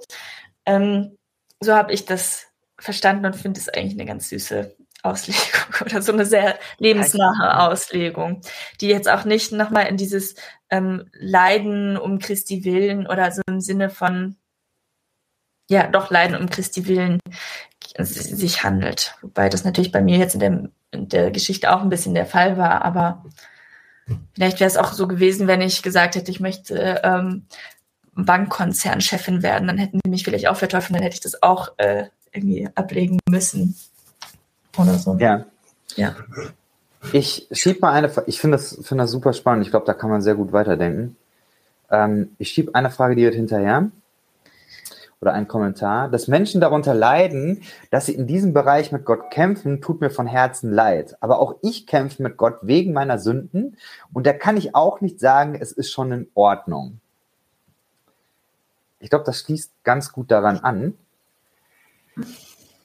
Weil klar, es gibt Familienprobleme. Es gibt vielleicht auch Situationen, wo man aktivistisch äh, werden muss und wo man sagen muss, ähm, um Ungerechtigkeiten zu beseitigen, muss man mutig sein und muss man irgendwo auch Risiken eingehen und was weiß ich, Leid in Kauf nehmen vielleicht sogar. Ich kann mir äh, beides gut vorstellen. Ähm, ich bin nicht so einer, äh, der sagt, also du musst um des Reiches Gottes willen um jeden Preis leiden und das ist was Gutes. Überhaupt nicht, überhaupt nicht. Ich glaube, dass das, dass das dazu kommen kann. Wenn es nicht der Fall ist, super. Ich mhm. bin kein äh, äh, Masochist, der, der denkt, ähm, boah geil, wir können wieder für den Herrn leiden. Auf gar keinen Fall. so. Aber ich finde hier, das, das ist doch ein spannender Punkt. Aber reagier, reagier mal. Sorry, ich muss da wirklich gerade mal reingrätschen, weil das ist genau ja. das, was ich in meiner Forschung halt auch immer wieder begegne. Ja, du hast es Masochist genannt. Wir haben davon auch auf jeden Fall sexuelle Ausprägungen im BDSM-Bereich, äh, wo es halt auch darum geht, ähm, erregt zu werden, um ähm, wenn man Leid erfährt oder sowas oder Gewalt oder Schmerz oder sowas. Auf eine Metaebene gehoben oder nochmal so einen Schritt zurück. Ähm, das betrachtet gibt es äh, verschiedene Machtdiskurse. Also man sagt, dass ähm, vieles in unserem Leben auf oder in unseren Beziehungen auf Macht basiert. Also wer äh, ist über wem, wer fügt, also wer hat Gewalt über wen oder Macht über, äh, über wen. Und ähm, das auch gar nicht per se alles als negativ betrachtet, also zu sagen, dass Macht was Negatives ist, sondern Macht kann halt auch positiv genutzt werden. Und das ist ein Diskurs, der vor allen Dingen bei Michel Foucault ähm, passiert ist, der dann ähm, von Simone de Beauvoir weitergeführt wurde, die ähm, das auch auf eine Foucault ist, ist der Godfather of, Decon äh, of äh, Construct also der eigentlich derjenige, der den Konstruktivismus begründet hat für äh, die Historiker. Aha. Okay, ah. ich würde gerne reinkrätschen, was Schlaues jetzt noch dazu Sorry. sagen. Mhm. Okay, Simone de Beauvoir hat es dann auch weitergeführt. Teilweise hat es auf eine Geschlechterebene gehoben und gesagt, es gibt halt auch, ähm, äh, oh, ich habe es schon wieder vergessen, das Unbehagen der Geschlechter, glaube ich, ist mhm, von ihr. Ja. Also wo sie dann halt auch ähm, das reflektiert, inwiefern ähm, Macht an binären Geschlechtern, also Frau oder Mann, ähm, hängt. Und das wurde dann irgendwann auch weitergeführt von Judith Butler, die das dann nochmal auf eine ähm, noch diverse, noch diverseres Verständnis von Geschlecht oder Gender und, und Sex ähm, verstanden hat, also das biologische Geschlecht als, als Sex und das ähm, soziologische Geschlecht oder das gesellschaftliche Geschlecht als Gender und dort dann nochmal Machtdiskurse beobachtet hat. Und ähm, genau, das hat mich jetzt irgendwie gerade einfach nochmal daran erinnert, dass du sagst, also ja, ähm, hm, wie kriege ich jetzt da den Bogen hin? Das hat mich auf jeden Fall daran erinnert, als du gerade gesagt hast, ich bin ja nicht masochistisch, also ich, ich, ich, da ist ja dann ein, ein Machtgefälle oder eine Leidenserfahrung, die ja schon auf bestimmten Macht, ähm, auf bestimmten Machtdiskursen beruht, die ich jetzt als Queer-Theologin oder wo in der queeren Theorie das auch nochmal ähm, verhandelt wird in Frage auf die Geschlechter, aufs Gender, auf sexuelle Orientierung, Sexualität an sich und so weiter. Ja. Mhm. Ich glaube, mein, mein Punkt kommt daher, dass ich eine gewisse Frömmigkeitsprägung wahrnehme, mhm. die sehr weltverneinend ist. Die eben sagt, alles in der Welt muss Leid sein, weil das ist hier eine vor ein Vorraum, eine Vorerfahrung für das wahre Leben, was eben nach dem Tod kommt oder im Himmel kommt. Und das meine ich, das, äh, das meine ich mit, mit der Metapher äh, Masochismus, also ein, ich würde es in dem Fall tatsächlich ähm, fast schon krankhaft nennen. Eine, eine Weltverneinung, die sehr, sehr negativ ist auf das Leben, die das, dieses Leben nicht bejahen kann, sondern die eigentlich das Leben verdrängen muss, die irgendwie dieses Leben überstehen muss. Und das eben mit einer sehr stark äh, konservativ frommen äh, ja, Soße drüber. Das finde ich eben schwierig, das möchte ich nicht.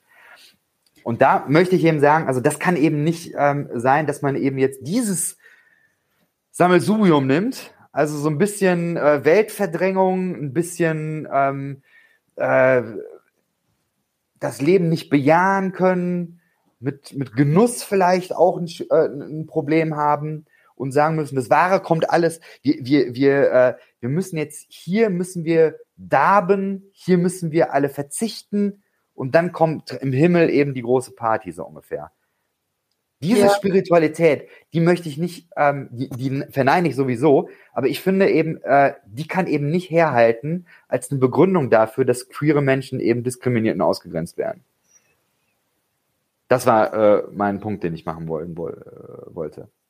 Ja, und da, also ich weiß nicht, ob das, ob das nur in meinem Kopf irgendwie Sinn macht, mhm. aber da sehe ich halt immer wieder die, genau diese, diese, mh, mm, diesen, diese Grundfragen von Macht, ähm, die sich halt, also die ähm, unterschiedlich geführt werden können, die darauf, ähm, die geführt werden können in Fragen von, ähm, was ist die Ethik, was, welche Normativität wird gegeben und ähm, diese Normativität ist dann bestimmt für dein Leben und für dein Sexleben. Also ich fand auch so ein paar Fragen, da habe ich ein bisschen herumgetrollt, aber so ein paar Fragen so von wegen, ja, ja, so wie lebst du denn eigentlich dein, deine Sexualität aus? Bist du eigentlich homosexuell? Und so, also das sind dann ähm, Ebenen, die aufgemacht werden, wo ähm, biblischen Auslegungen oder Überle äh, Aussagen und damit Interpretationen Macht gegeben wird, nämlich Macht gegeben über das, was ja. in deinen vier Wänden in deinem Bett passiert.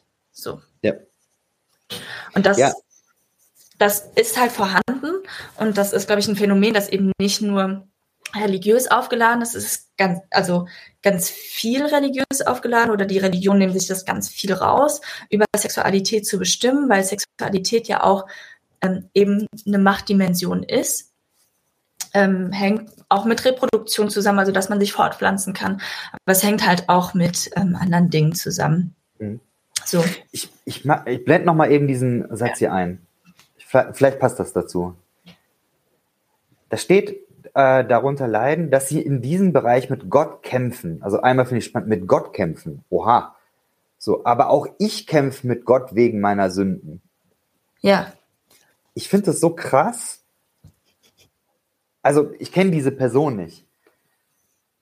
Aber was bei mir ankommt, ist, das Leben ist ein Kampf. Ja. Und das finde ich so krass. Ja, dass, dass Religion da auf einmal die Macht bekommt, also so ist, äh, so höre ich das, was du gerade sagtest. Mhm. Die Religion bekommt jetzt die Macht darüber, dass mein Leben so einen Grund, so eine, so eine Grundstimmung bekommt von Kampf. Und dann ist es auch noch ein Kampf gegen Gott, vielleicht ist es auch ein Kampf gegen, gegen die Person selber. Und da würde ich sagen, also diese, dieser Grundvibe, den finde ich sehr, sehr schwierig. Christliche Ethik müsste auf, aus meiner Sicht auf die Frage eine gute Antwort finden, wie kann Leben eigentlich gelingen? Und wenn es dazu führt, dass Leben, Christsein, mein Dasein als Kampf gesehen wird, dann ist irgendwas grundsätzlich, glaube ich, da habe ich ein ganz, ganz schwieriges Gefühl. Da habe ich, da gehen bei mir irgendwie ganz, ganz viele Red Flags an. Da denke ich, wow, wow, wow, wow, wow, da stimmt irgendwas ganz grundsätzlich nicht. Also ich, ich will jetzt nicht über das Leben von der Person äh, sprechen, die das geschrieben hat. Ich will einfach nur sagen, was es bei mir macht. Ähm, ja, äh, einen Kommentar erspare ich, erspare ich mir, der ist ein bisschen zu privat, aber mhm. einen anderen, auf den gehe ich auf jeden Fall ähm, ähm, ein. Diese Frage des Kampfes, also was mir gerade nochmal gekommen ist, mit Gott kämpfen, ist ja etwas sehr Biblisches.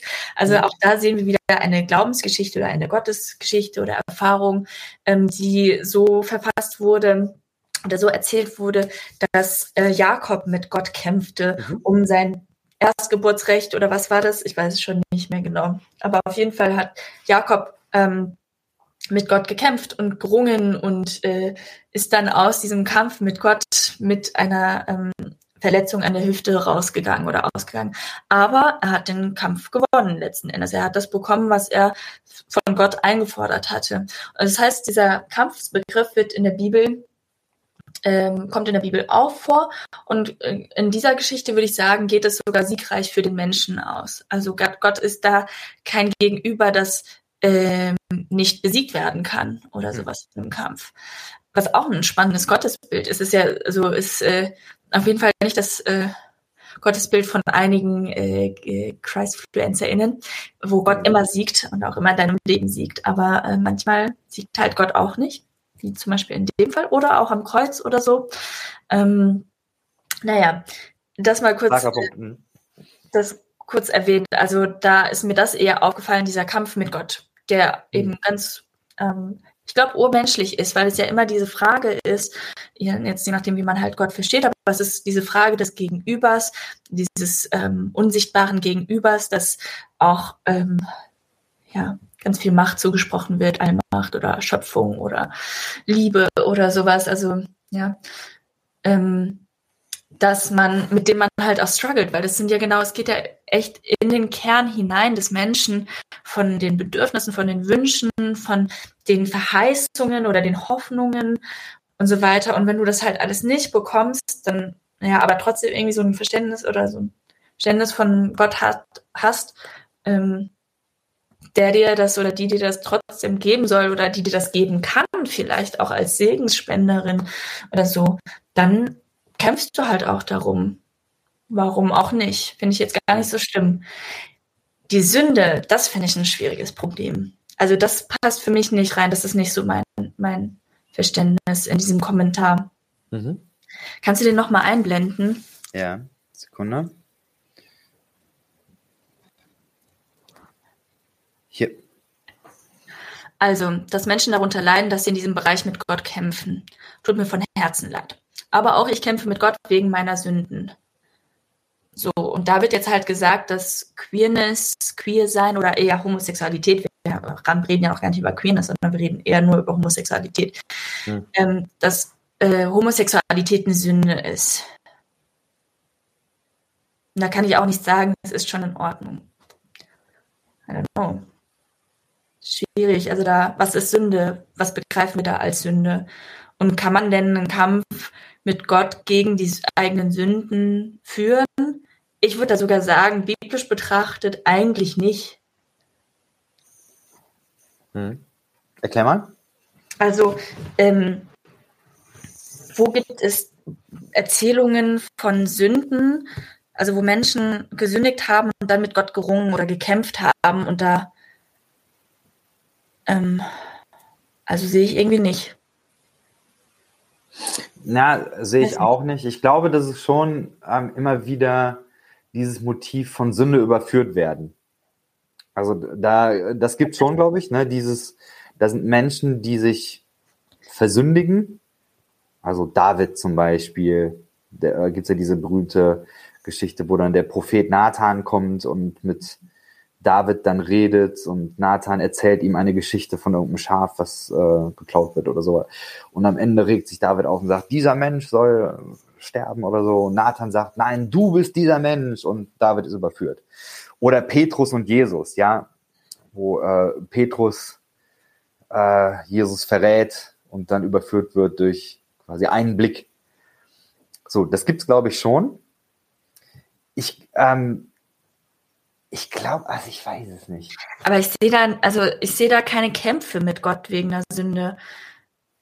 Also ich, also ich, ja, ich weiß nicht, worum würde man da kämpfen. Wenn man es doch als Sünde betrachtet, dann würde man halt umkehren und es ändern. Ich glaube, es ist so ein bisschen diese äh, Römer 7 Geschichte. Römer 7 ist doch dieses, ähm, ich tue das, was ich nicht will. Wo ist meine Bibel? Ah, okay, ja, ja, ich weiß, was du meinst. Ja. Aber vielleicht können wir es trotzdem nochmal für die Menschen da draußen holen. Ja. Äh, Meine Bibel liegt jetzt auch außer Reichweite tatsächlich. Ich sehe sie nicht, aber ist sie so pink, dass ich sie eigentlich sehen sollte. Okay. So, die pinke. ja. die pinke, witzig. Ja. ja. Also, diese, diese Idee auf jeden Fall. Ich, äh, ich, also Paulo sagt da ja, ich habe dieses Gesetz in mir, quasi dieses, ich, ich muss immer sündigen und ich kann da nicht, äh, ich kann nicht nicht sündigen sozusagen. Und dann am Ende ähm, ist er dann aber auch irgendwie in so einem Befreiungselement. Aber ich, ich, ich denke mir immer, ich weiß nicht, ich habe das nie psychologisch oder ich habe nie gelesen, was da Psychologen zu sagen. Aber das klingt für mich so ungesund, was Paulus da sagt. So dieses, ich falle immer wieder in Sünden, ich bin so ein schlechter Mensch. Ach, ach weh, wer, wer wird mich erretten von diesem Leib der Sünde, sagt er. Ich denke, ja. Paulus, das hört sich so ungesund an.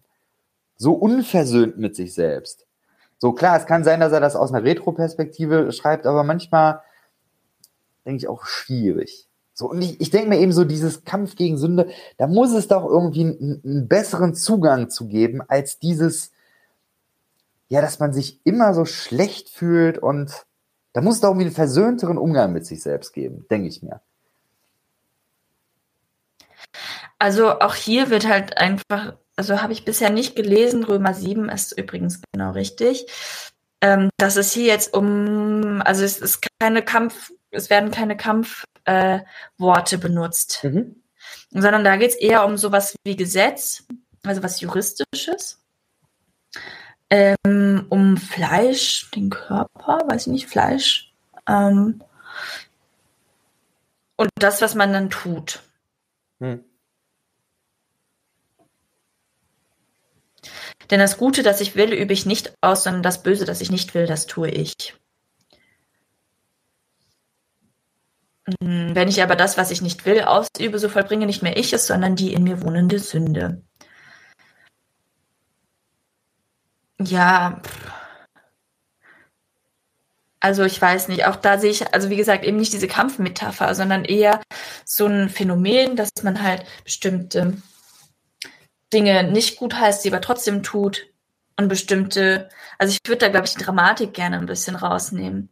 Und ich würde auf jeden Fall auch, also Sünde, oh, das wurde jetzt hier auch nochmal als irgendwie Tod bezeichnet, ne? Aber ich werde, glaube ich, ich bin mal so gespannt, was es für Rückmeldungen gibt. Ähm, aber ich würde da echt gerne so die, die, dieses, diese Drama, dieses Drama rausnehmen.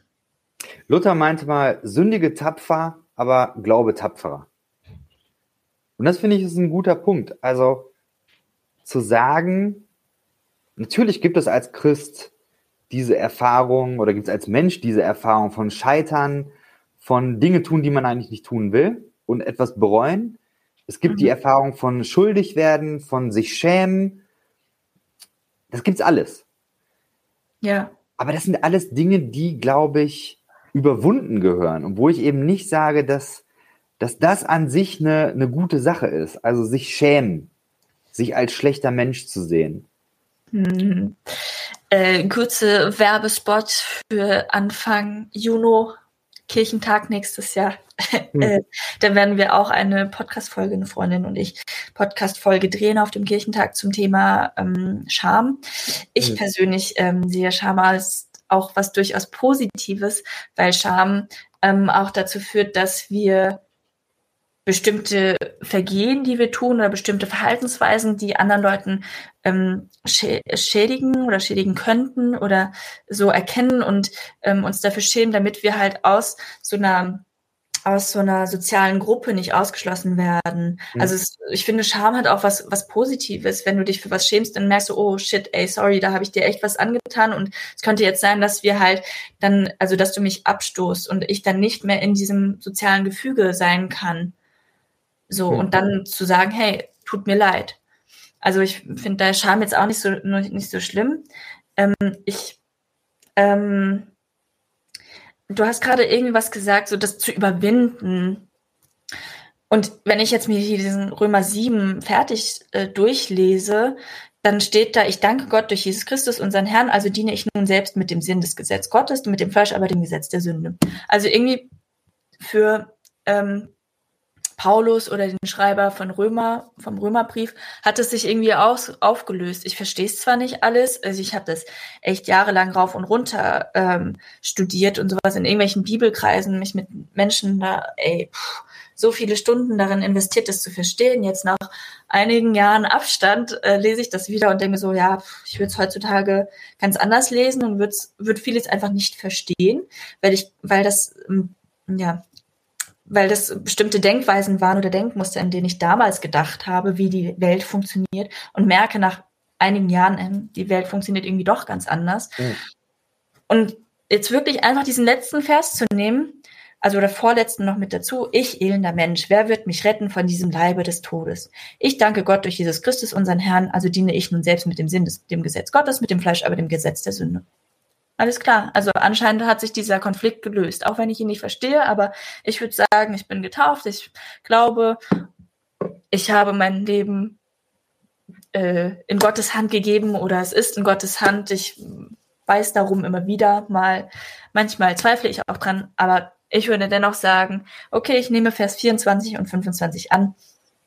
Dieses Kon dieser Konflikt zwischen Gesetz Gottes, Gesetz der Sünde, Sinn und Fleisch hat sich irgendwie aufgelöst. Also wenn ich das jetzt wirklich übersetzen würde, für mich übersetzen wollen würde und sagen würde, ja, das spricht auch mich an, dann würde ich jetzt einfach mit Paulus gehen und sagen, okay, gut, dann hat es sich ja für mich erledigt.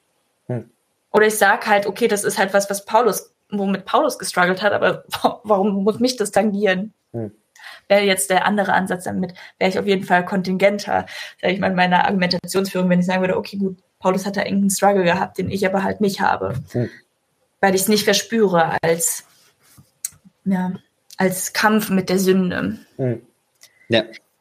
Ja, und unterm Strich muss, also ich finde eben auch, dass gelebte, nicht heteronorme Sexualität keine Sünde ist.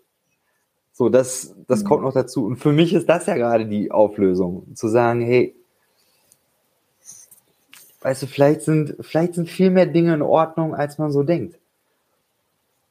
Ja, vielleicht ist auch die Sünde, mit der die Person struggelt, gar nicht so, gar nicht so äh, schlimm oder gar keine Sünde an sich. Vielleicht auch gar nicht kampfwürdig. Das würde ja. mich natürlich jetzt schon sehr interessieren, was da so dahinter steht. Weiß man nicht. Aber Und dann würde ich auch gerne ein Seelsorgeangebot hm. machen. Rede darüber. Hashtag ansprechbar. Das ja. hat mir damals geholfen. Dann würde ich vielleicht jetzt noch so den Bogen kriegen. Das hat mir mhm. damals geholfen, ähm, weil ich eben auch ähm, sehr fundamental evangelikal dann äh, ab einem gewissen Zeitpunkt in meinem Leben aufgewachsen bin und theologisch geprägt wurde oder von Glaubensüberzeugungen, sprich, mir wurde, ey, so viele Sünden wurden mir auferlegt oder so, mhm. oder so viele Taten wurden mir als Sünden ähm, beigebracht, von denen ich halt auch nicht loskam und die waren auch im sexuellen Bereich, ja, so wie es halt normal ist für Menschen ab einem gewissen Alter, eigentlich schon, wir haben ja auch schon Studien, wo Säuglinge und so weiter sich auch selbst befriedigen, also wo sie Sexualität schon äh, leben und erkennen an sich und so weiter. Und das wurde mir damals alles irgendwie als Sünde verkauft. Ähm, was wollte ich jetzt sagen? Oh, Pointe vergessen ich glaube, dass du da, dass du das neu interpretieren konntest.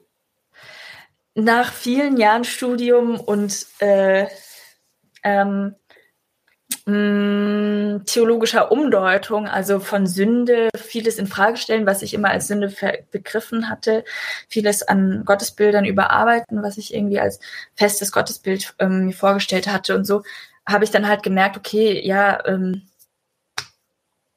ist halt alles nicht so schlimm.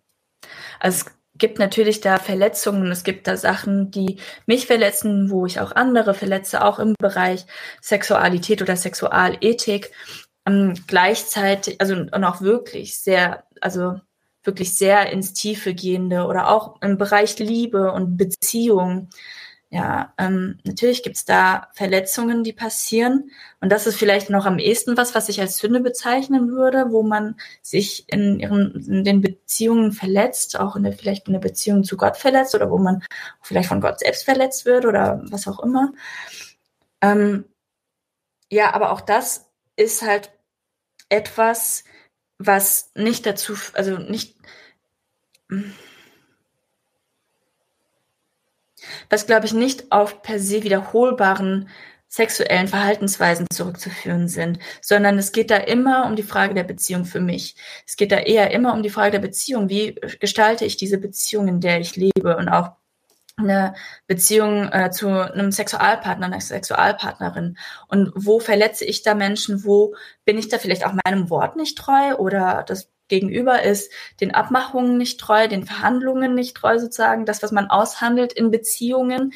Ähm, und ja, so, aber das ist jetzt, glaube ich, nicht dieser krasse Kampf, wo jetzt Gott irgendwie äh, eingreifen muss und das alles verändern muss und dann bin ich ein neuer Mensch oder sowas, sondern das ist halt was, was, was passiert in, in diesen Beziehungsprozessen mhm. und was so ganz klar, also ausgehandelt werden muss, back and forth. Und da ist eigentlich die Jakobsgeschichte auch nochmal wunderbar. Es, ist, es wird halt ausgehandelt. So, ich, ja. Für mich ist das häufig auch die Art und Weise, wie ich meine eigene Geschichte erzähle. Und dahin kommen zu sagen, ich muss lernen oder ich darf lernen, auch die schmerzhaften und auch die Teile meiner Geschichte, in denen ich nicht gut wegkomme, anders zu erzählen. Dahin kommen, dass ich sagen kann, ich lerne barmherziger mit mir selber zu sein. Mhm. Das ist für mich eine ganz, ganz wichtige Sache. Ja. Schattenkindarbeit, so dieses, das mhm. innere Kind annehmen, solche Geschichten. Ja.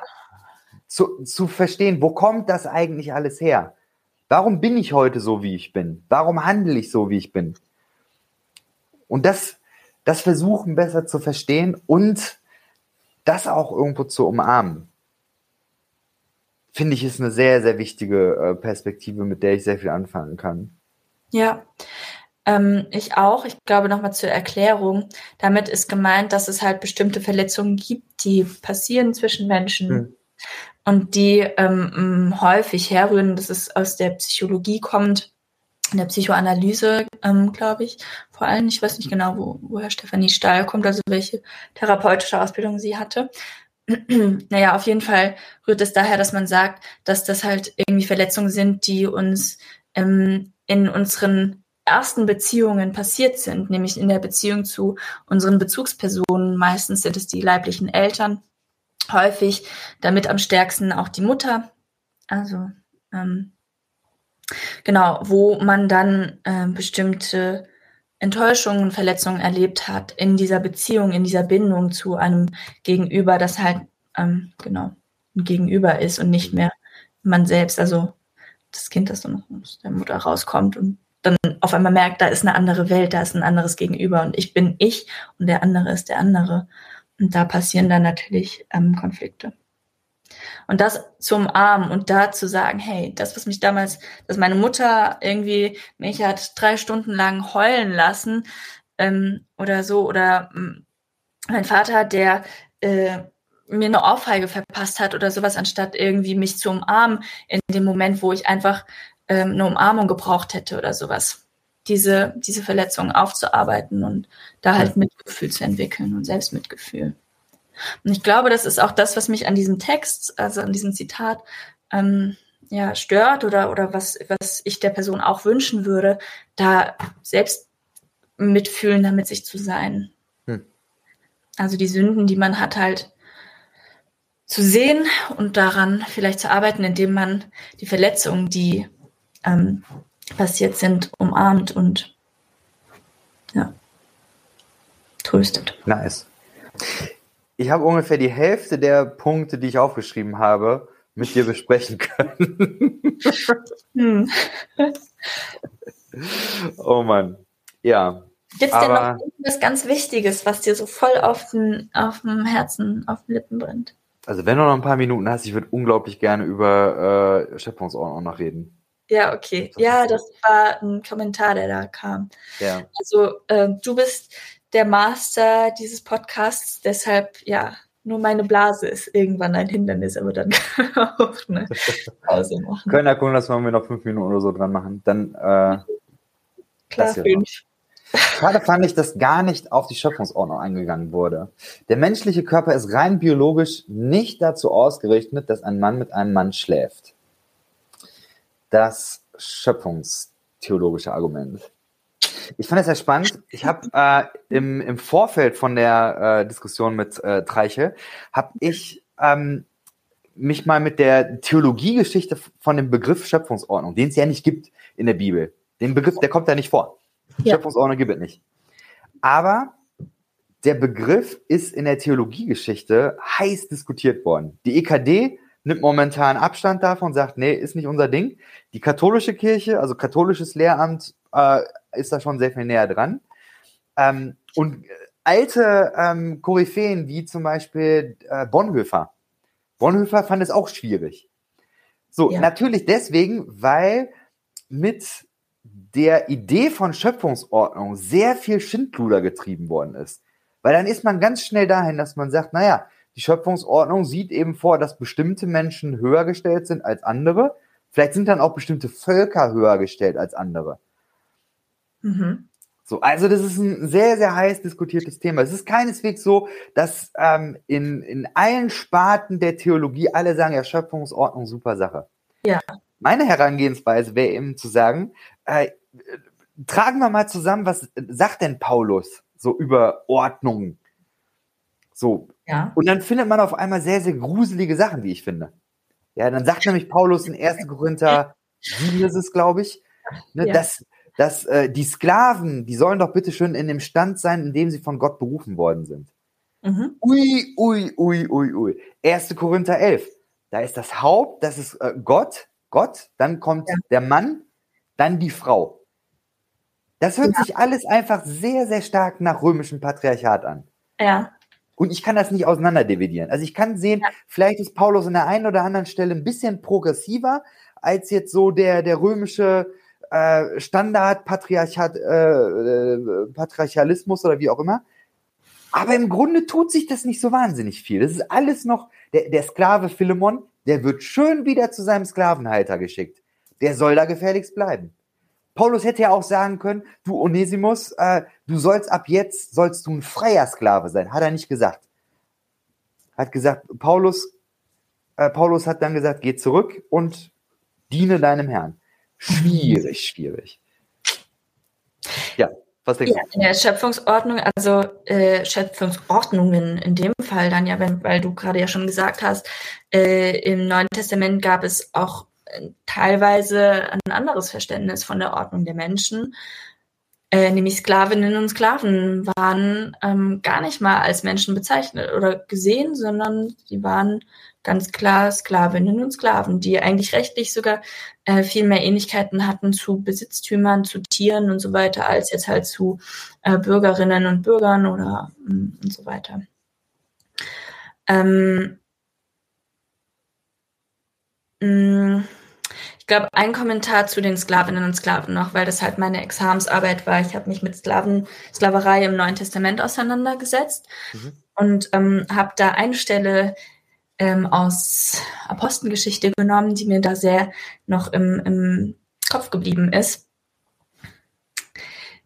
Ähm, weil sie auch die, das Bibelverständnis dekonstruiert, wenn man es halt so auslegt, wie ich es ausgelegt habe. Und zwar habe ich ähm, da eine Geschichte genommen, wo es um eine Sklavin ging, die Wahrsager, Wahrsage, einen Wahrsagegeist hatte. Das heißt, die mhm. konnte Leuten irgendwie die Zukunft vorhersagen oder wahrsagen. Und die ist den ähm, oder ich weiß nicht genau was, ob das um die Zukunft nur geht. Keine Ahnung. Wahrsagerei auf jeden Fall konnte sie. Ähm, und ähm, diese Sklavin ist ähm, Paulus und seinen Leuten da irgendwie hinterhergelaufen und hat sie, hat ständig geschrien, diese, also hat wahr gesagt, also diese Leute sind die Männer Gottes. Und das hat Paulus irgendwann mal so genervt, dass er dann halt diesen Wahrsagegeist, also eine Art Dämon oder sowas, vermutlich, also ein zumindest ein Geist, der diese Frau irgendwie oder diesen Sklavin ähm, umfasst hat oder, oder ähm, in, in, äh, in Macht hatte oder sowas. Ja, keine Ahnung, wie das genau verste verste zu verstehen ist. Jedenfalls hat Paulus diesen Wahrsagegeist ausgetrieben aus der Sklavin. Es führte dazu, dass dann an dieser, an diesem Besitztum Sklavin ein Schaden ähm, zugefügt wurde, was man nach römischem Recht nicht machen durfte. Du durftest nicht das, den Besitz äh, anderer Leute ähm, beschädigen, beziehungsweise dann musstest du halt dafür strafen, ähm, äh, Strafbüßen. Und wenn man sich jetzt anschaut, was das denn bedeutet für diese Sklavin, die vermutlich, also Lebensrealität, von der Lebensrealität her anschaut, der historischen, dann hatte diese Sklavin als Wahrsagerin wahrscheinlich einen höheren Lebensstandard gehabt, als sie noch diesen Wahrsagegeist hatte, ähm, im Vergleich zu dem, was sie danach dann halt durch Paulus Austreiben hatte. Das heißt, sie ist halt in ihrem Wert gesunken für den Besitzer, für den Eigentümer und damit ist vermutlich ihre Lebensrealität gewesen, dass sie halt ähm, als Haussklavin oder als Sexsklavin oder sonst was verwendet wurde. Sprich, ähm, da hat Paulus nicht, so wie man sich irgendwie das immer vorstellt, dass die Apostel und die Jünger und Christinnen überhaupt, wobei das waren ja auch damals gar keine Christinnen, ne, sondern das waren hm. jüdische Leute, die und so, also immer diese Vorstellung von, ja, die haben doch immer nur den Leuten was Gutes getan oder sowas. Nee, in dem Fall halt nicht. Der Frau ging's oder der Sklavin ging's da wahrscheinlich schlechter hinterher. So. Was machst du jetzt mit der Aussage? Dass, also, wenn, wenn ich das jetzt, wenn wir mal nach meiner oder einer Interpretation gehen, könnte es gewesen sein, dass sie dadurch jetzt zur Sexsklavin wurde. Hm. Super. So. Hm. Hm. Ähm, also da das nochmal kurz zu dieser Ordnung Mensch, Sklave, Sklavin, was sagt das Neue Testament dazu? Keine Ahnung. Also es gibt halt unterschiedliche Interpretationsmöglichkeiten. Ich glaube, die Schöpfungsordnung, also da habe ich mich halt auch gestört an diesem, also biologisch betrachtet passen Mann und Mann auch zusammen. Es passen ja, auch Frau genau. und Frau zusammen. Ja. Es passen auch Transidente oder Transgender oder sowas zusammen sie können halt keine Kinder miteinander kriegen, das stimmt. Sie können sich nicht fortpflanzen, ja. Aber das können ja, ich sag mal, Heterosexuelle äh, auch nur in einer bestimmten Phase des Lebens. Ja. Und auch nicht alle. So. so, und dann? Was ist dann? Also, ich weiß es nicht. Ich finde es kein gutes Argument. Ähm, ist das in dem Kommentar auch nochmal, können wir den nochmal sehen? Mhm. Schöpfungsordnung. Es gab einen Kommentar. Nee, aber hier ist es nicht. Aber es gab noch mal einen Kommentar, wo es um Ehe ging. Schade fand ich, dass gar nicht auf die Schöpfungsordnung eingegangen wurde. Der, der nach Ehe. Das hier war das nach Ehe. Wie ist das biblische Prinzip von Ehe zu verstehen, die in der Schöpfung, also da, doch, da war auch nochmal die Verbindung zur Schöpfung, der Schöpfung als eine Ehe von männlich und weiblich geschaffen wurde. Also Ehe wurde da halt gar nicht geschaffen. So, Ehe ist ein Konzept, ist ein Konstrukt. Uh, Konstruktivismus. Also da wurde nicht Ehe geschaffen, sondern da wurden, wurde der Mensch geschaffen. Er wurde männlich und weiblich geschaffen. Genau, ja, würde ich auch so sagen. Und dann gibt's aber auch, ähm, also das ist halt nur, nur natürlich eine Erzählung von dem, wie der Mensch geschaffen wurde. Ähm, ähm, dann gibt es aber halt auch noch Menschen, die weder männlich noch weiblich geschaffen wurden, beziehungsweise wenn dann beides geschaffen, also oder ähm, als beides auf die Welt kommen oder mit beiden Geschlechtsteilen, wenn wir jetzt von biologischen Geschlechtsteilen ausgehen.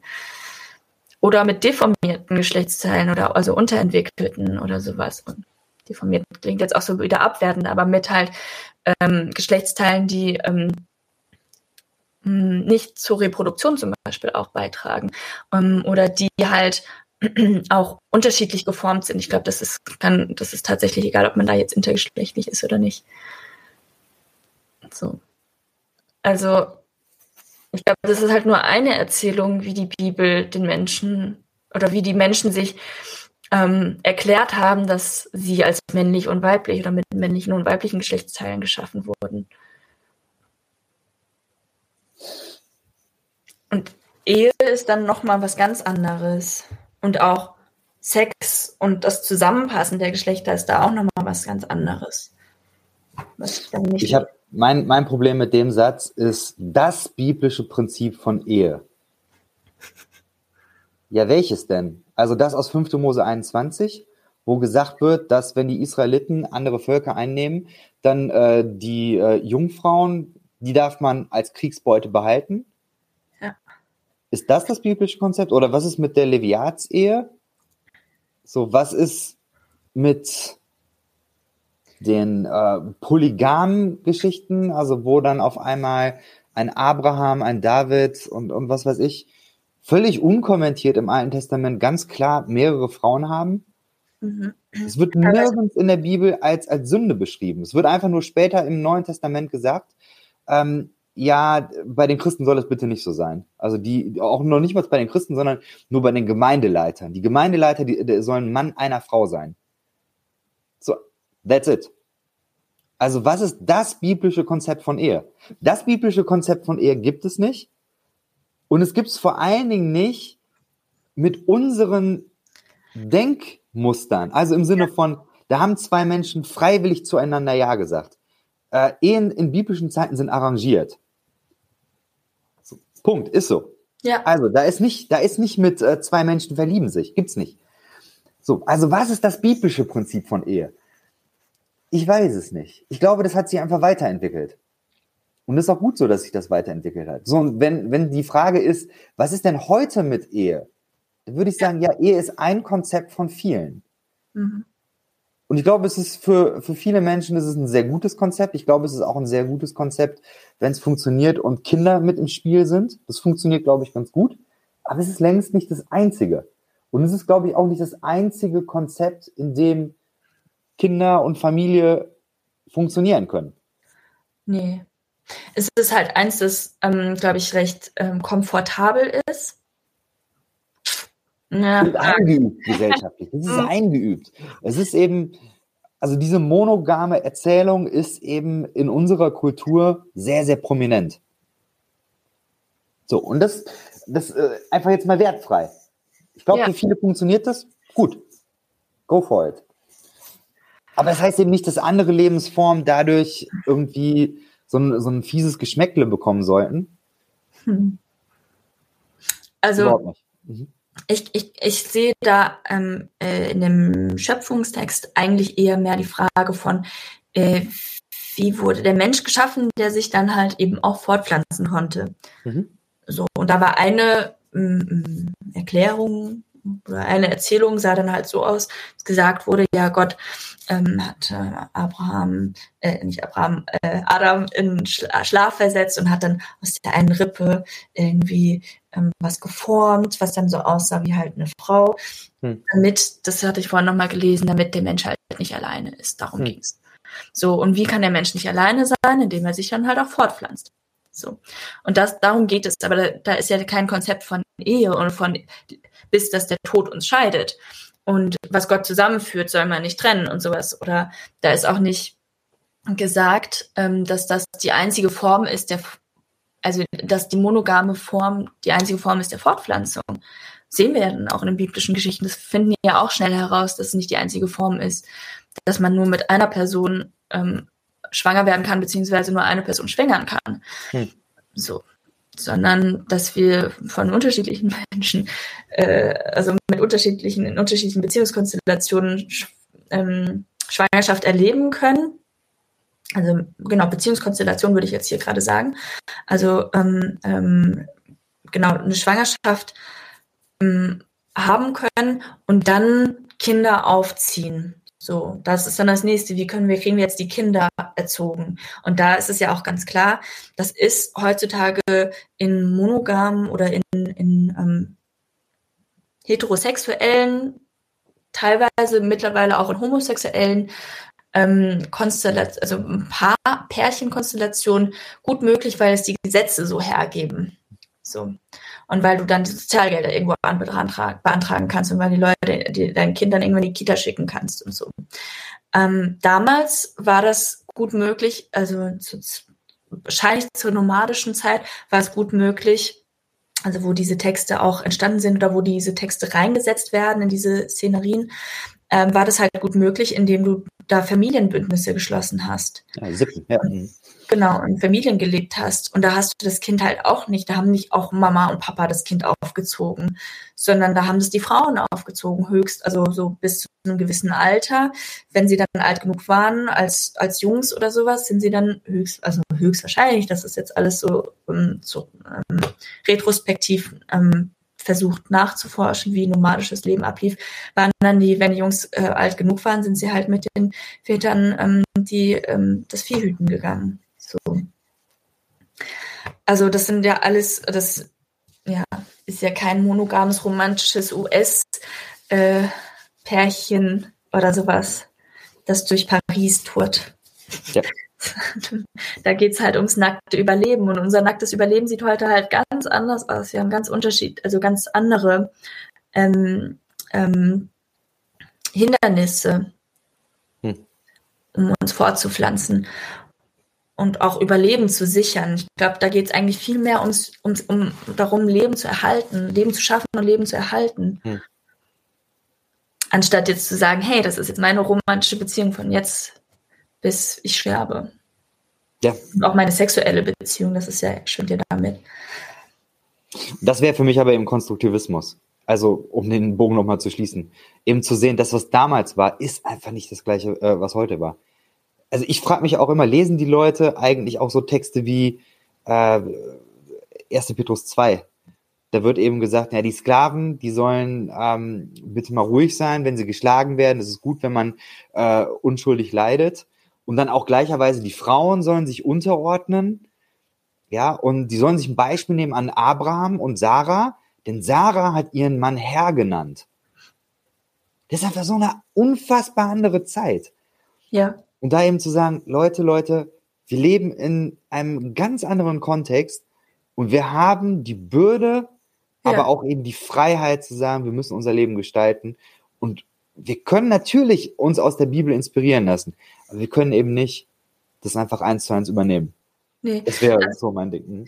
Sarah ist ja auch ähm, eine Verwandte von Abraham, ne? Also das waren mhm. Geschwister, Halbschwester oder sowas. Irgendwie sowas.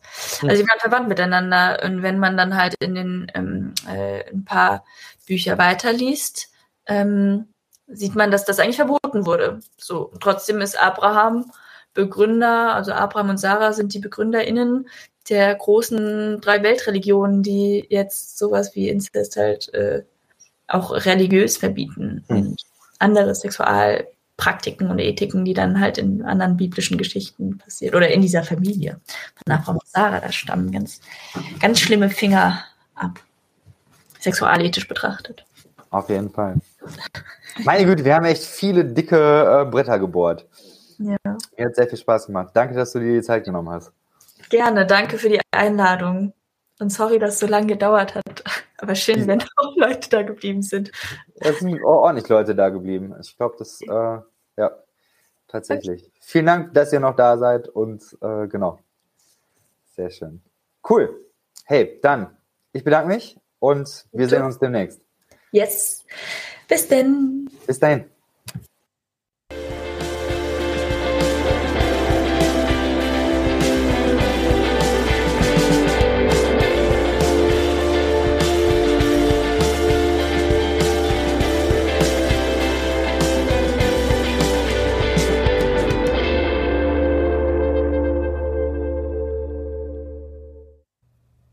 Dieser Podcast ist Teil des Ruach Jetzt Netzwerks.